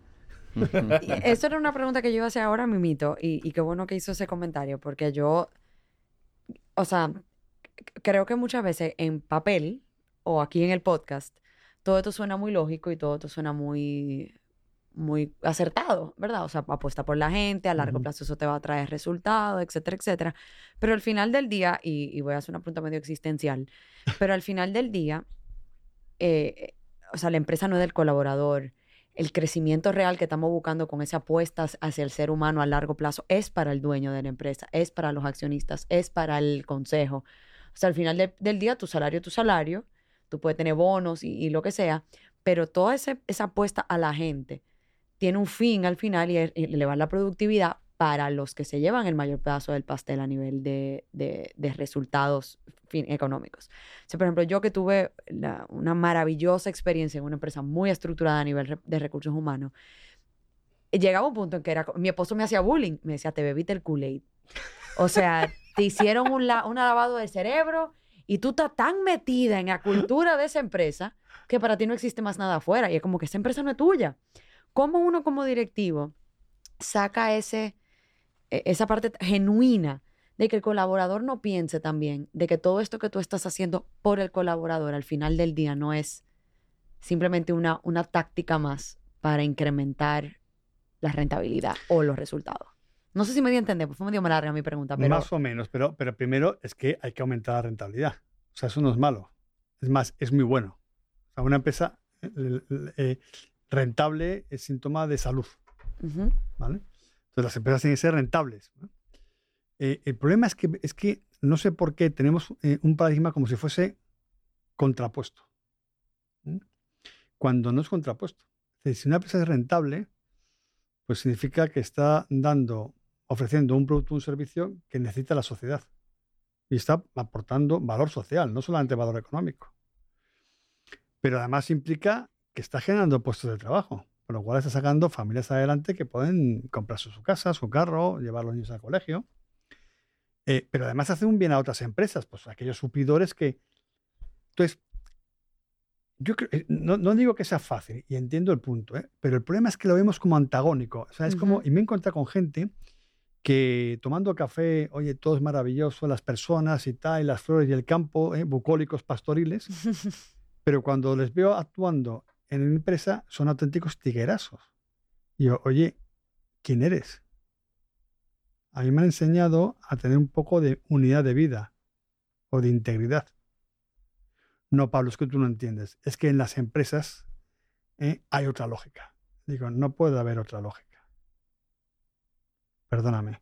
Y conozco empresas que con una lógica coherente van bien y además se proyectan más en el tiempo. No es verdad que las empresas em, que hacen las cosas mal sean las más exitosas y que además eso lo consigan en el tiempo. En el corto plazo pueden ganar partidos los atajos, pero, pero no lo creo. Pero en último caso, eres tú. O sea, en el último caso, me importa un dedo la empresa. La empresa no existe. Son directivos y son dueños, son personas. ¿Tú qué quieres ser en la vida? ¿Tú quieres ser el más rico del cementerio y luego qué? O sea, creo que merece la pena eh, montar empresas con una actitud de servicio de prestar a la sociedad. Eh, cuando Patricia y yo, y perdona que hable ahora eh, de eso a lo mejor un poco personal, pues con siete socios más montamos IDADE, que ahora mismo es una SRL que, que, va a pasar a fundación, etcétera es con la idea de ayudar también a la sociedad eh, en, República Dominicana y de devolver, pues oye, todo lo que, lo que hemos recibido, que es mucho. ¿Qué hace IDADE? IDADE es una escuela de negocios que tiene varios ejes y que lo que pretende es ayudar a la, sociedad dominicana. Es decir, ¿cómo? Pues a través de aquellas personas que son las que tienen mayor impacto. ¿Y quiénes tienen más, mayor impacto? Los directivos, los empresarios, los que tienen capacidad de decisión. Por eso es a lo que me he dedicado siempre y me parece muy atractivo Primero porque es muy complicado ser directivo, es complicado emprender y requieren apoyo todo el apoyo posible. Es decir, no estigmatizarlos, aunque haya momentos en que uno tome mejores o peores decisiones. Y para eso hace falta que haya escuelas de negocio en los países. En España tenemos tres de primer nivel, que hablábamos antes. ¿no? Tienes el IES, que para mí es eh, claramente la mejor escuela de negocio que tiene España, el Instituto de Empresa, que es espectacular, ESADE, que es espectacular. Y luego tiene otras escuelas de negocio que están muy bien, pero ya son un poquito más de segunda fila. Y en Estados Unidos ni te, ni te cuento, ¿no? La primera escuela de negocio fue Wharton, que pertenece a Pensilvania, que fue en el siglo, la primera escuela de negocio del mundo, en el siglo XIX, final del siglo XIX. La segunda es Harvard, en el 1914. Bueno, y así tenemos Darden, eh, en fin, infinitas en, en, Estados Unidos. ¿Por qué hay muchas escuelas de negocio? Porque hay muchos empresarios y hace falta. En este país hay 33.000 altos directivos, pues se requieren tener una formación importante. La otra cosa es que veíamos que eh, eh, eh, la idiosincrasia del empresario de aquí es sobre todo familiar, empresa familiar. Mm. Y como sabéis, pues también esto ya es un, está muy manido, pero es cierto, como pasar de primera, segunda, tercera generación, pues hay una alta mortandad en las empresas. Que a mí no me escandaliza porque todo lo que vive muere. Entonces tampoco hay que escandalizarse. pero creemos en un enfoque, un enfoque que es un poco más diferente con ese sentido y es una cosa propia de la empresa familiar es el legado, pero el legado no es, no es, necesariamente la empresa para que toda la familia trabaje o viva en la empresa. No necesariamente. Entre otras cosas, pero cuando llega el consorcio de primos, o la empresa crece bestialmente o, no da, o no, tiene capacidad de trabajo para todos. Entonces, ¿qué me parece más, más, lógico? El legado fundamentalmente son unos valores.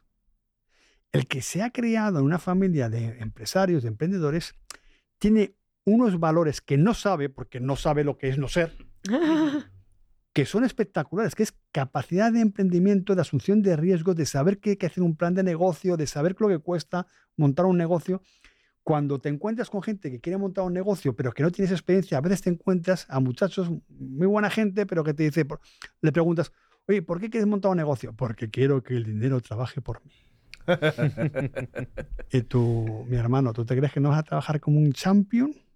Emprende y vas a trabajar más que ya verás tú. No, porque no quiero tener jefe. ¿Tú sabes lo que es un cliente? Entonces, eso, eso hay que aterrizarlo en mucha gente, pero uno que ha vivido en una familia empresaria suele, suele, no siempre, tener, haberlo visto.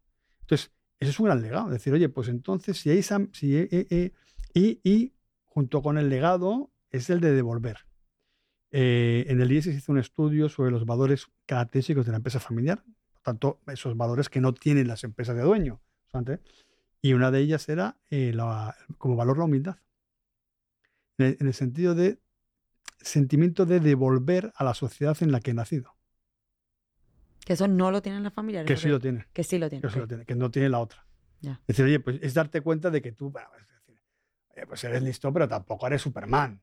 ¿eh? O sea, que, que has tenido suerte. El que ha sido una circunstancia, entonces eh, te han apoyado y devolver, perdón. si, no, si no reina la, humildad, eh, no sé qué tan sostenible pudiese ser esa empresa en el tiempo con una o, muy poca persona eh, donde se centran las decisiones. O sea, tú te tienes que dar cuenta de los errores que tú haces, de, las malas decisiones que toman, o, que puedes o que vas a tomar para que, para que esa empresa vaya cada vez mejorando un poco más y, sostenible y creciendo en el tiempo. Ven acá, Pati, ¿tú conoces a Mr. Home? Sí, pero cuéntame. Oye, Mr. Home es una empresa de 12 años de experiencia en el sector inmobiliario. Tiene embajadores que se encargan de los aliados, de los constructores, de los clientes.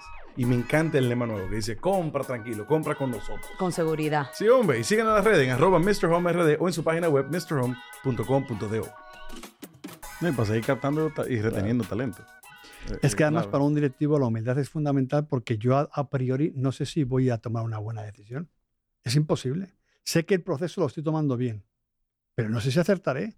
Esa es la realidad de cualquier directivo, si es honrado consigo mismo. Mm. Luego puedo contar la película de no, yo tenía claro esto, hice eso. Oye, nosotros mismos, cuando empezamos a, pensar en montar este proyecto, mi socia y yo, Patricia, pensábamos en, hacer una, una, escuela de coaching. Y cuando luego fuimos viendo números y todo, dijimos, no, no, no, no puede ser, no es sostenible.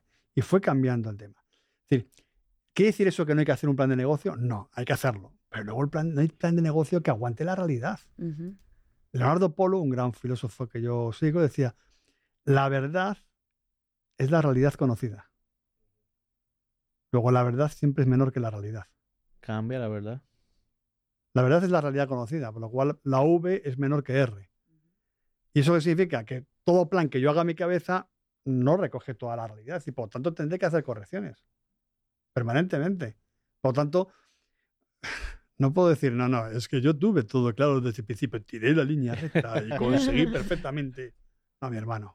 El, episodio va a tener una pizarra. o, como hicimos con César y ahí, con el, iPad. y le, hago una pregunta curiosa y medio volteando la tortilla.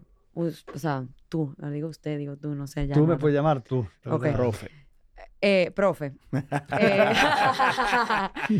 no, pero Ustedes que conocen tanto a los directivos y obviamente se enfocan en la capacitación de ellos para que ellos puedan también manejar a su gente, creo que muchos de nuestros escuchas son personas que probablemente no están en esa posición directiva aún. Y a mí hay un término que me encanta y creo que todo el que, el que ha crecido en su carrera de una manera u otra lo ha conjugado y es el término de managing up.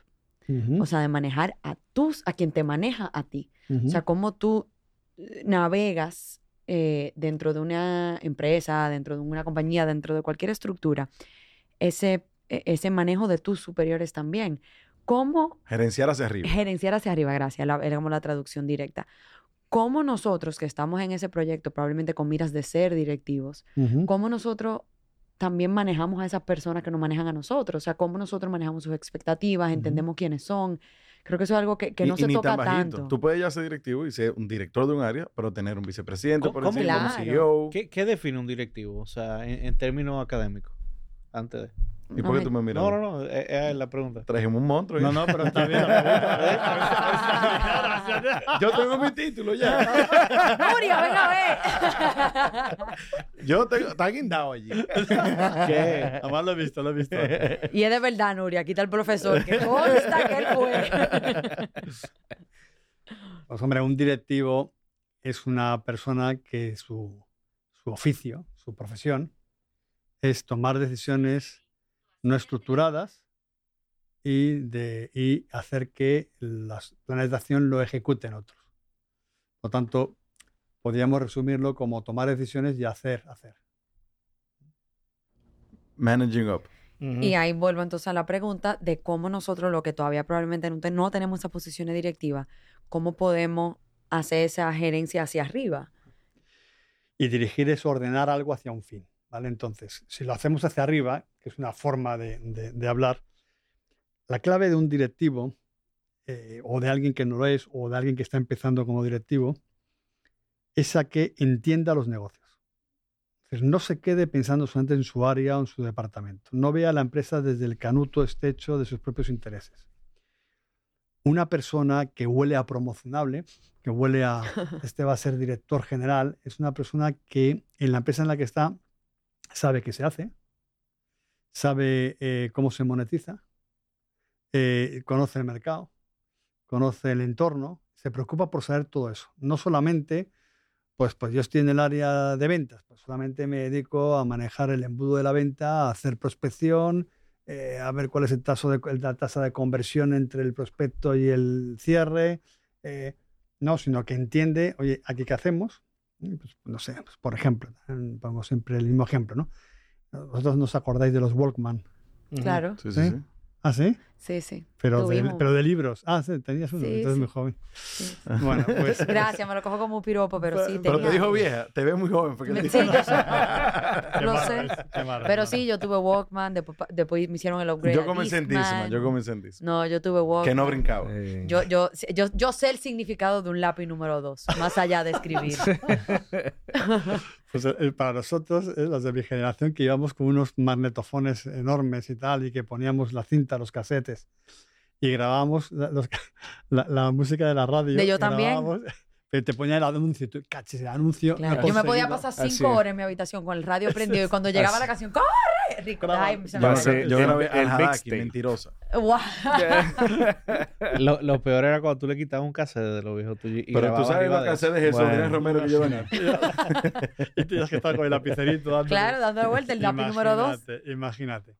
Pero bueno, entonces, eh, cuando de repente apareció los Wallman, que Sony y Aiwa fueron los que lo sacaron, sobre todo Sony, para nosotros fue una revolución. yo patinaba, ¿eh? en aquella época iba patinando y me agarraba a los autobuses en Madrid y en las cuestas. Para que se lo imaginen, mide 6'2, unos chorcitos y una media seguro. iba con un pantalón capa, me acuerdo, azul marino y una, y una marra roja por ahí patinando. Bueno, entonces ibas con tus Wallman aquí, ibas a estar, ibas súper chulo, ¿no? Macano, o aquí, ¿no? claro. Eh, pues casi, ¿qué, ¿qué, sabe hacer Sony? Miniaturizar. Mm. Entonces, el que esté trabajando ahí tiene que saber que lo que hace la empresa es que lo que se van a hacer, miniaturizar. Y además lo hacen bien, lo hacen mejor que tal. Y, y, y entonces, ¿por qué me deben comprar a mí y no a la competencia? Eh, entonces, entender todo eso, aunque estés en un área que no esté cercana a eso, es fundamental para poner en relación mi contribución, entender cuál es mi contribución a lo general. Esto es clave. Entonces, cuando tengo un director por encima, tengo un jefe por encima, es saber tener esos diálogos con él. Él tiene una visión más amplia. Cuando hablábamos de la filosofía que era el director general, ¿por qué? Porque tiene un alcance mayor. ¿eh? Eh, un psicólogo no se plantea de dónde, de dónde venimos y a dónde vamos. Un filósofo sí. ¿Me explico? O sea, el alcance es mayor. Contempla lo del psicólogo, pero, pero, pero va más allá, ¿no? Es decir, se pregunta, ¿y esto de ser mortales qué significa, no? Es que yo sé que me voy a morir. Soy el único animal que sé que me voy a morir. Todos los animales mueren, pero el único que sabe que se va a morir soy yo. Bueno, pues esto es lo que tienes que ser capaz, como es una, metáfora, como, eh, como eh, aspirante a la dirección, como directivo que tiene que manejar a su jefe. Es saber hablar su lenguaje, entender, y hacer entender que entiendes cuál es su problemática. No solamente interesas por la tuya, por la parte de tu problema y eh, resolver los problemas, no llevárselos. Entonces, cuando cualquier directivo dice, si tengo a alguien que ya me resuelve el problema y viene resuelto, dice, wow. Ahora, si eres el que sabes plantear muchos problemas, pero no vienen resueltos, pues no estás manejando a tu, a tu, a tu jefe, ¿no? Sí, mi, mi, jefe eh, hace una simplificación muy simple de, ese, de esa analogía, que es que de repente tú tienes gente que tú puedes dejarla trabajar y ellos trabajan. Pero de repente tú tienes gente que tú tienes que hacer el trabajo de ellos con ellos. Y esa persona que tú tienes que acompañar paso a paso para que logre las tareas que le fueron asignadas, es una persona que no es productiva ni para ti ni para tu, un equipo de trabajo en la empresa. Porque es una persona que no solo se está llevando una parte de eh, lo que es el, el producto o el resultado de la operación comercial, sino que te está restando a ti como superior de tu tiempo para hacer tu trabajo, para resolver el problema que tú buscaste, lo buscaste a él para resolver. Pero, hay, que, hay que tener ojo ahí, porque probablemente esa persona nunca la han coachado y, siempre vienen y le resuelven el problema. Sí. Cuando quizás no la han dedicado un tiempito para enseñarle a hacer la cosa bien hecha. Sí. Eh, y de repente, ah, no, ese muchacho no tiene talento, ese muchacho no sirve. Pero alguien se ha sentado a decirle cómo funciona la menéutica antes de decir que no sirve. Porque quizá el otro que sí sirve tiene cinco años aquí ya y no seis meses como dos meses como este. Eh, yo creo que, digo, no sé, yo me no, no, no, y, y, es, válido porque tú no puedes tomar el comentario mío como y aplicarlo a una persona que, que entra nueva a una posición. Eh, si tú después de un, de un, plazo, o sea, hay una curva de aprendizaje que todo, todo recurso debe agotar eh, dentro de una empresa y dentro de una posición, que si agotado ese, ese, ese ciclo de aprendizaje, el recurso todavía no te está dando, puede tener, yo entiendo que puede tener dos elementos, una falta de capacidad o una falta de, disposición. Entonces, eh, tú tienes que ver como directivo cómo tú enfrentas esa situación. No, pero yo, yo lo voy viendo más como el hecho de, delegar no te exonera el, tener que coachar, el tener que, que capacitar. No sé. Me siento como muy inteligente hoy. Te, salió bien, te salió bien. pero lo dañaste después al final. No, sí, vamos a sacar de clip. pero sáquenlo así con Al final, al final, Gustavo, tú delegas el trabajo, pero la responsabilidad sigue siendo tuya. Sí. Usted está muy profundo, mis hijos, hoy. No, no, yo, cuando él dijo lo de, los, de que, que, nosotros somos los únicos que somos, que sabemos que somos mortales, yo iba a sacar un vino. ya, yo iba a sacar un vino. Pero yo tengo un rato pensando en aquella pregunta que yo hice, que pensaba que no me lo habían respondido, sí me la respondieron, con el tema de, la retención. Usted dijo una palabra de, que era que iba más o menos como con, la con formalizar los procesos, con formalizar la empresa. Y yo creo que algo bien particular de las empresas familiares. Profesionalizar, yo creo que fue la palabra. Sí, sí, sí, pero, pero yo creo que era como llevándolo a que vamos a formalizar esto, o sea, a, hacerlo realmente una institución. Y como colaborador, que uno está ahí de, siendo parte de esta empresa familiar y tú no eres familiar, tú quieres como ese, ese esa formalidad que te va a dar la seguridad y que te va a ayudar a retener. Entonces yo tengo un rato como digiriendo cuál fue la respuesta y esa yo creo que fue por ahí, no sé. Claro, o sea, va ligado al fondo a los motivos que hablábamos al principio para la acción, ¿no? Que son necesidades que tenemos todos, ¿no? Entonces yo tengo necesidad de que tener un sueldo decente, que puedo crecer ahí. Tengo necesidad de sentir que, que aprendo y que mejoro como persona lo que hago, ¿eh? y que no me desactualizo y que estoy en un sitio donde saben hacer las cosas. Y por último, que hay una, que hay una mm, actitud o hay unos valores en la empresa de dar servicio. Entonces, claro, cuando yo estoy en esa línea, yo no me quiero ir de la empresa, porque lo fundamental no es que mm, añadir más ceros a mi cuenta, a mi cuenta bancaria. Mientras gane lo suficiente, digo, pues, pues digo, mm, es que no quiero cambiar al jefe que tengo, no quiero cambiar lo que hago porque me trae tremendas satisfacciones, etcétera, etcétera, etcétera. Si es verdad una cosa que no he tocado y que te la he dejado ahí de soslayo, es el tema, digo, porque a mí por un lado me, cansa, que es el tema de las nuevas generaciones y que si la Z, Y, H o J, K, L, M, K, no sé. Yo eh, siento que a Diana le gusta, que le hemos tirado tanto con el tema de generación. A mí eso me, agota. Pero si es verdad, voy a hablar de sociedad eh, dominicana ahora. Creo que hay que trabajar una cosa y es nosotros en, en IDADE, eh, eh, que como escuela de negocio, que os decía antes, familia empresaria, humanismo cristiano, eh, emprendedurismo, apostamos mucho por el emprendedurismo, ¿no? por aportar, por, apoyar a la gente para que emprenda, pues por, lo que hemos hablado del valor que suponen las empresas. ¿no? Pero no puede emprender tampoco todo el mundo. entonces, entonces, vamos a ver, entonces hay que tener un poco de sentido común. Ni, ni, ni emprender ya y querer los resultados mañana. Entonces, hay algo que yo creo, eh, que yo en el fondo no es dominicana, creo que es occidente, problema occidental. Y es que se ha ido cambiando la cultura de trabajo por la cultura del éxito. Mm. Entonces quiero el éxito hoy, ya y mañana. Y eso no va a ningún lado. Eso es, eso es falta de principio de realidad. Frente a la cultura del trabajo que es, oye, mira, trabaja, eh, dedícate, entrégate. Eh, es decir, no te va a dar la felicidad que cambies de carro cada año eh, ten el que te haga falta, pues perfecto, pero, pero, pero pon las, ordena las cosas. Decir, lo más importante, y esto quizás es una cosa clave, por eso a mí me gusta mucho hablar últimamente de la felicidad, es de lo que más hablo, en la empresa, ¿no? pero no para decir cuatro babadas que a veces se dice con perdón, sino, decir, todo el mundo queremos ser feliz, hay una forma de ser, de ser feliz, objetiva, que no voy a desarrollarlo todo porque eso es parte de un programa largo, eh, y la clave está, fundamentalmente, la felicidad está en tener relaciones profundas. Tener relaciones con la gente que sean gratificantes. Sentir que tengo gente con la que yo puedo contar. Tener red de apoyo. Esta es la clave de la felicidad. Y esto lo descubre un señor que tú me habéis oído vosotros dos eh, hablar mucho de, mucho de él, un señor que del siglo IV antes de Cristo, se llama Aristóteles, y que recoge en Ética Nicómaco, que es un libro para directivos estupendo, y que luego recoge un profesor que se me acaba de ir el nombre, un profesor de Harvard, muy conocido, que hace un gran el, gran estudio, que es un estudio que lleva más salió recientemente. de 80 años, ¿sí? en el que por vía empírica, ¿eh? los americanos lo hacen de por vía empírica porque además tienen cuartos para hacer una, una imagínate una investigación de 80, años. ¿Eh? Entonces, eh, en el que descubren pues, lo que ya había descubierto por vía, de, por vía filosófica, no por vía empírica Aristóteles, de la importancia de, las relaciones. Entonces, si, todo lo demás es, importante o es un bien para mí en la medida en que están ordenados a eso. En la medida que me dificultan eso, me hacen mal. Entonces, en sí mismo, esto este, este, este bolígrafo tiene un valor, e, es un bien en sí mismo. Ahora, para mí, me puede hacer daño si esto impide que yo tenga una mejor relación con mis hijos.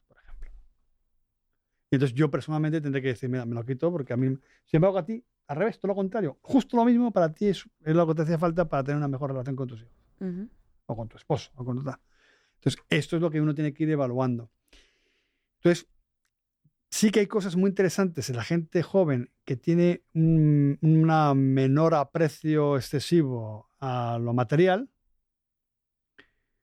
pero no sé si está volcado al servicio o a una especie de individualismo propio del capitalismo.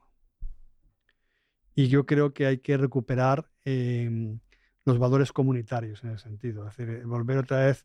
Ahí está, Michael Sandel es un tipo que es interesante de, oír, ¿eh? que, la gente lea eh, La justicia, su libro La justicia, o, o el último libro que escribió de eh, de la meritocracia, ¿cómo se llama? De la tiranía de la meritocracia.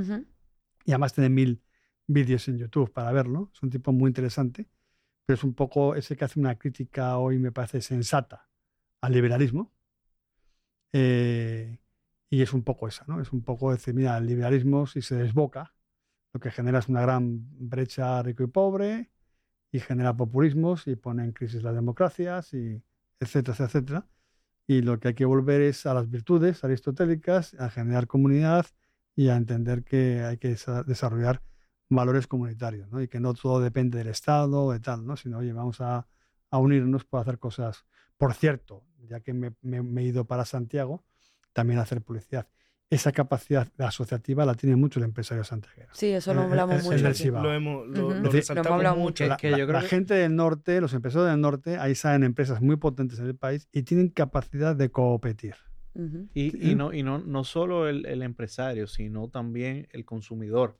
Siempre busca el, el santiaguero como su primera opción y por eso que uno a veces ve negocios que tratan de ir a Santiago y dicen, no, no vaya para allá, que allá te va, te va mal siempre o, te puede ir muy mal porque uno, eh, eh, hay, hay, que entender su mercado y dos, también el santiaguero de por sí apoya. Eh, ellos protegen lo de ellos. Claro, entonces son muy... Pero ellos hay que poner cuartos para hacer un desarrollo local y lo ponen. Sí. Hay que hacer no sé qué que hace falta y lo hacen, con capacidad de, de ver cómo hacer crecer todo, toda la zona norte, todo el Cibao, como esa, esa visión de, de país, de zona, a mí me parece espectacular. Ellos ven the bigger picture. Porque aún siendo competidores, ellos cuando con causa que van a, que, es un bien común, Exactamente. se unen. Exactamente. No, eh, ellos, la Bocamaima yo creo que es una, eh, un ejemplo de eso. Exactamente. Sí, ¿no? Y, la zona franca de Santiago, que, que, es de las más grandes del país. O sea, Exactamente. Se, se, saben el aeropuerto. se saben juntar en el medio y, y combinar yo estoy casi mudándome para Santiago. Gustavo tiene un pie aquí y un pie allá. Yo estoy ahí en Villa Olga cuando queráis.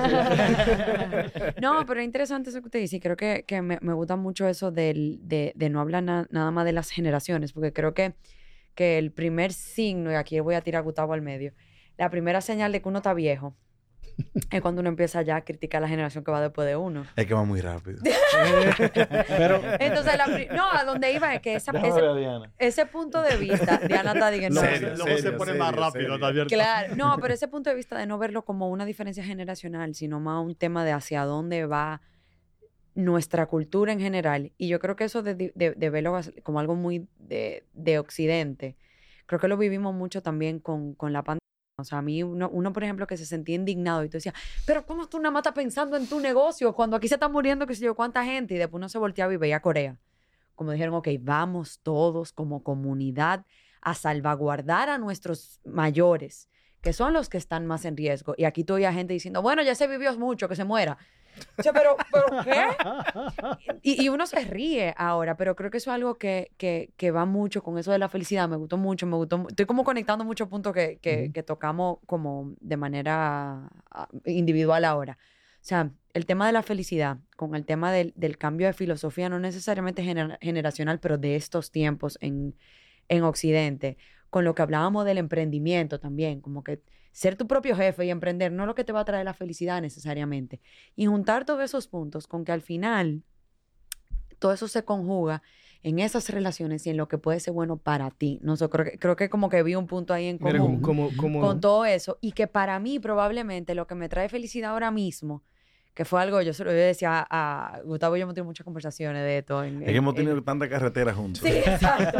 que no hemos, muy, profundo, como en muchas Ser cosas. O existir. Eh, para que te entiendas, en la última carretera terminamos peleados. Peleados casi. pero, pero peleados de buena onda, o sea, y peleados porque en, y, en la pelea terminó en agree to disagree, que es una frase que me gusta mucho de, del inglés, o sea, acordamos en desacordar. O sea, tú piensa que eso es lo importante. Eso generalmente estoy cansado, me va a acotar. no, pero creo que... tablas y ya. Claro, pero ahí va con que no todos tenemos la... O sea, emprender probablemente no es tu felicidad, ni es la mía, pero es la de Javier. Y, y para mí, crecer en otro ámbito es mi felicidad. Y el día que también nosotros aceptemos eso, creo que vamos a poder tener mejores directivos, mejores, mejores empresas. Me, fui como muy profundo. Pero, no, no, pero, pero, quiero, hacer una común, Pero lo que es común son los vínculos. Exacto. Lo que pasa es que cada uno tiene que ver cuáles son los suyos. Entonces, que cada uno ya... A eso iba. Eh, hay dos cosas específicas que, que tengo un ratico eh, mordiéndome la lengua para no interrumpir a nadie, pero hay dos Se puede interrumpir aquí. Sí, yo sé, pero que tú sabes, es un asunto de la formalidad del proceso judicial que me lleva a mí a escuchar para después. sí. Eh, oye, hay dos elementos esenciales que, aportan mucho, tanto en un equipo de trabajo como a la persona en, en la comunidad. Y vuelvo a la comunidad. La comunidad da un sentido de pertenencia. Y ese sentir de pertenencia te hace a ti formar parte de una cosa que te lleva a actuar en beneficio de esa comunidad. Entonces, cuando tú tienes una comunidad dentro de un trabajo, cuando tú tienes buenos compañeros de trabajo, cuando tienes interacción, cuando, eh, eh, cuando tú logras una dinámica de conversación o de interacción, como decía eh, el profesor Pablo hace unos minutos, ese recurso, ese individuo, esa persona, se siente a gusto con su espacio de trabajo. Y no solo con su espacio de trabajo, sino que entiende que ir a trabajar y hacer su trabajo y lograrlo bien hecho contribuye con ese, ánimo de bienestar que hay dentro de su espacio de trabajo. Entonces, la comunidad es esencial, pero más que la comunidad es el sentido de pertenencia. ¿Cómo logramos ese sentido de pertenencia? Bueno, creando una dinámica de trabajo. ¿Qué pasa? Como yo lo veo y como yo lo entiendo. Si el jefe chulo, el resto de la gente se va a sentir bien. Pero el jefe tiene ese chulo, pero puede llamar la atención. Entonces, ¿qué pasa? Cuando tú tienes un jefe que no tiene ese elemento de calor humano, vamos a decirle de esa forma, es un poco difícil crear una buena interacción entre, eh, entre superior y, y, el resto del equipo. Entonces, si tú no tienes un líder, un superior que se siente como que su trabajo no es solamente su trabajo, sino el trabajo de él para ese resto de, ese equipo. Tú tienes un equipo de trabajo que va a estar distanciado de ese sentimiento de comunidad, de ese sentido de pertenencia. Entonces, eventualmente, puede, puedes resolver una tarea excelente en un momento específico, pero eventualmente llegará un momento, un punto de inflexión, un punto de fricción que generará la, separación de ese equipo de trabajo. Era cogiendo impulso que tú estabas. Pero bien, bien, ah, Literalmente, el título de este episodio va a ser Filosofando. Ah, ahí, ahí alineado con Ramón, eh, el profesor. Eso de crear microcomunidades dentro del trabajo es, una forma efectiva. Tú creas cierta pertenencia y, como usted explicó también el tema de, de al final eh, la felicidad del hombre, según Aristóteles, tiene que ver con el tema de, tener amigos, conocer y demás, puede traer felicidad al trabajo y, por eso eh, pertenencia como consecuencia. A mí no me cabe la menor duda. Eh, sabes que los, los clásicos hablaban de cuatro virtudes cardinales básicas, prudencia, justicia, fortaleza y templanza. Y mm, la justicia regular relaciones con los demás. Tanto la prudencia, la fortaleza y la templanza es para la justicia. Eh, decía, Aristóteles decía, solamente hay una virtud por encima de la justicia que es la amistad. Una virtud superior. Es que en el momento, vamos a ver, tu trabajo se llena de sentido cuando tienes un destinatario. Cuando te falta el destinatario, el trabajo no te acaba de llenar. Entonces, ese destinatario es el otro departamento, es el cliente, es tu cliente interno, que se dice habitualmente. En la medida en que tú tienes, claro, un destinatario y, cada vez que trabajas, cada vez que haces un, un, informe, cada vez que haces algo, estás pensando en, oye, ¿cómo lo hago para facilitar el trabajo a mi cliente interno? Ya no es igual como lo hagas. Cambia completamente. Claro. Entonces, me parece que se llena y se enriquece y no se hace rutinario. O sea, el trabajo se convierte entonces en una herramienta de crecimiento eh, para la persona y hace que el trabajo sea parte esencial de la felicidad global de una persona. Claro. lo que pasa es que el reto es humanizar la empresa. Es que cuando pensamos en humanizar, no es una cosa blandita. ¿eh? No es una cosa ahí de esponjocita, de ay, da un besito. No, no, no es eso. y no está reñido a la rentabilidad. Tiene que ser buscando rentabilidad. Es que no está reñido, es que no sé por qué aparecen como dialécticas cuando son dualidades. La dialéctica eh, ha traído mucho daño al ser humano, ¿eh? desde Hegel a la dialéctica marxista, ¿no? que es ver contrarios en conflicto. ¿no? lo propio del ser humano son las dualidades, que son contrapuestos que se autocomplementan. No hay una dialéctica entre varón y mujer, es absurdo. Hay unas dualidades en la que yo mirando a la mujer me entiendo mi masculinidad, por ejemplo, y la mujer mirando al varón entiende su feminidad. Y en la que hay una aportación dual en la que es absolutamente complementaria y maravillosa. Pero si lo vemos como enemigos, pues estamos entonces rompiendo, partiendo las cosas. Estamos desestructurando, estamos atomizando. Y es problemático. Es problemático. Claro. Claro, no, y eso trae problemas a todos los niveles. O sea, de uno, o sea, porque tú eres conservador, entonces ya, ya yo, porque, o sea, si tú eres derechita, yo soy izquierdita, entonces no nos podemos encontrar en el medio. Y yo cogiendo el ejemplo más cliché, pero no, pero fácil de, En sociología se hablaba que esos son en el fondo procesos sociales o, motores sociales, mejor dicho, que es, que es tradición y progreso y que los dos son complementarios. Entonces, entonces el ejemplo que ponía mi viejo profesor Pablo Carreño, eh, que yo quiero mucho, que está en la Casa del Cielo, eh, decía, mira Pablo, esto es muy sencillo, tú tienes un, apartamento. El apartamento tú tienes que remodelarlo para aquello que quieras hacer ahora, no ayer. Y eso significa que hay que tirar mm, muros y cosas. Pero antes de tirar muros, mira cuáles son los muros maestros. Esos consérvalos. Tradición. La tradición que tiene que llevarte a Conserva aquello que si lo tiras, se te cae el edificio encima. Y todo lo demás, modifícalo en función de, lo que quieres hacer. Es decir, es el progreso. por lo tanto, los motores sociales de progreso y tradición deben estar, eh, eh, deben estar al mismo tiempo, deben estar combinados. Uno favorece el cambio y el otro no toques lo que no se puede tocar porque tienes un lío. Claro. Eso me gustó. Eso me gustó. Sí, ya cerrando, si vemos entonces una dualidad en gente y rentabilidad, vamos a encontrar una solución. Si lo vemos de, la otra manera, eh, vamos a tener que elegir un camino. Cuando dice dualidad, o sea, con ambos elementos conviviendo. una complicidad entre las dos cosas. Hay que integrar. El gran problema del ser humano es cuando reducimos, cuando sesgamos. Cuando la ciencia dice que la única forma de conocer la realidad es el método científico, se deja realidades que no son materiales fuera. Porque lo inmaterial no se puede conocer a través del método científico. Vamos a un episodio con un especialista en física. No, ¿sabes con quién yo quiero ponerlo a sacarse chispa? Con don José Luis Ramón. Pero ellos son filosóficos los dos, ellos se van a ir por el mismo... Sí, no, yo estoy hablando de poner a un, a un, a un, a un físico con, con, un sociólogo, antropólogo, filósofo. Eso tiene que ser una chulería, porque eso sí, ¿verdad? Que son dos cosas. Que no, que el método científico. bueno, yo no sé lo que va a pasar, pero yo sí quisiera como que este episodio tenga una flechita, yo le dé y tenga una serie debajo y, y, y más capítulos y poder agarrar de los 700 temas que tocamos hoy, agarrar cada uno de ellos y poder y no profundidad. Digo, eso soy yo. Yo tengo una pregunta que no le he hecho porque sé que si la hago, vamos a agregar como tres horas. Pues hacerla afuera entonces. vamos a dejar más. Óyeme, llévate de mí. Por eso mismo, para dejar más contenido. Llévate de mí. La verdad que ha sido eh, un súper episodio. Yo solo dije que el tiempo pasa a millón aquí. Em, y, y la verdad que yo me voy me voy contento, pero con tarea. Y no, yo me voy como, como... Yo estoy súper, súper, ultra, mega contento.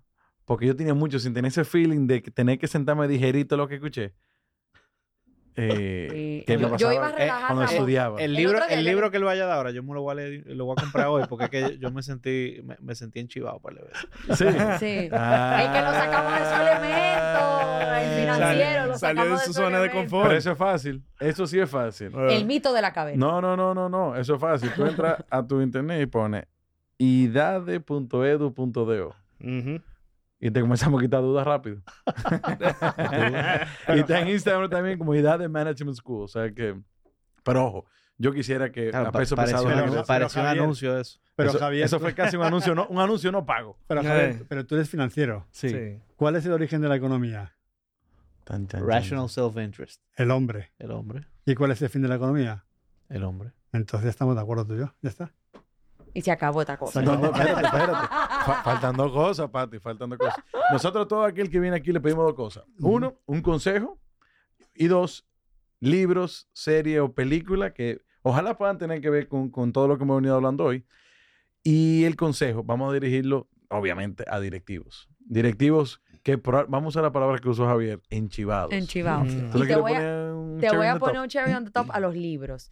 Creo que nosotros siempre recibimos en, en, los cuatro años, digo yo cuatro años, la cuatro temporadas, perdón, dos años que tenemos de programa, del programa, Hemos hablado mucho de libros de... de Tanibol, cumplimos dos años con este episodio. Sí, exacto. Felicidades, joven. Gracias. Y el bicocho. Eh, sí, debimos haber traído un bicocho. Pero eh, libros que tengan mucho que ver con el, como con el ser humano, como con, con esa parte más humana de los negocios. Porque ahí te veo a su esposa haciendo de que, ay, mi madre, cuántos libros van a decir aquí. que por cierto. Se tampoco los tengo en cajas todavía en la mudanza. Ella está haciendo así, mira, como, ay, ellos no saben la pregunta que hicieron. Señores, recuerden que en pesospesados.deo está la sección de Book Club, donde pueden encontrar todos los libros de esta temporada. Que, se lo mandé a un amigo y que me dijo, mira, ¿cuáles fueron los libros que preguntó claro. que sugirió fulano? Y, y, nos pasó algo con un invitado hace unos días que aquí dijo uno o dos libros y él me mandó un listado. Incluyeme eso, por favor, también. él quería que la gente también lo tuviera. O sea que diga lo que te quiera primero, consejo o libro. A ver, libro, yo aconsejaría, por ejemplo, que hemos hablado de la humildad, el de Humildad y Liderazgo, de Carlos Llanos y Fuentes. Okay. Este fue eh, el fundador del IPADE, la escuela de negocio de la red en la que se mueve el IS. Y él era un, profesor espectacular, filósofo, empresario eh, y fundador de escuela de negocio. Y luego el consejo es más complicado. Pero bueno, mm, primero porque no me gusta mucho dar consejos, ¿no? Eh, y menos en, en, si, no son para algo en concreto. Entonces, el consejo que voy a dar es toma decisiones de una manera prudencial. Es decir, aprende, porque la, prudencia puede ser personal o directiva. Entonces, la directiva es para los directivos, acaba en la ejecución de un plan, pero la personal es para tu, vida como tarea, como proyecto. Por lo tanto, mm, mm, tómate la vida como propia, como tarea. ¿eh? ¿Para qué? Pues para haber tenido al final de los días una vida lograda. Ahí queda eso. Llévatelo, Diana, en vez de Kundo. Señores, recuerden seguirnos a través de Spotify, Apple Podcasts y en YouTube. Suscríbanse. Den, activen la campanita para que sepan cada vez que sale un nuevo episodio y comenten. Este es un episodio creo que, que puede generar muy buenas conversaciones. Con, bueno, tú eres estudiante, los, los, pasados estudiantes del profesor Ame, como seguro van a decir presentes. Segurito, segurito, Un abrazo a todos. o sea que le damos las gracias a todos aquellos que aún siguen con nosotros y gracias a todo el equipo detrás de cámara que hace que esto sea posible. Muchísimas gracias, señores. Muchísimas gracias, profesor. Gracias a vosotros. Un placer. Eh, Le ponemos tu be continuo de abajo. Sí. sí. Eso va, eso va. Filme ahí, filme ahí. Nos vemos en la próxima. Bye, bye. Gracias. gracias.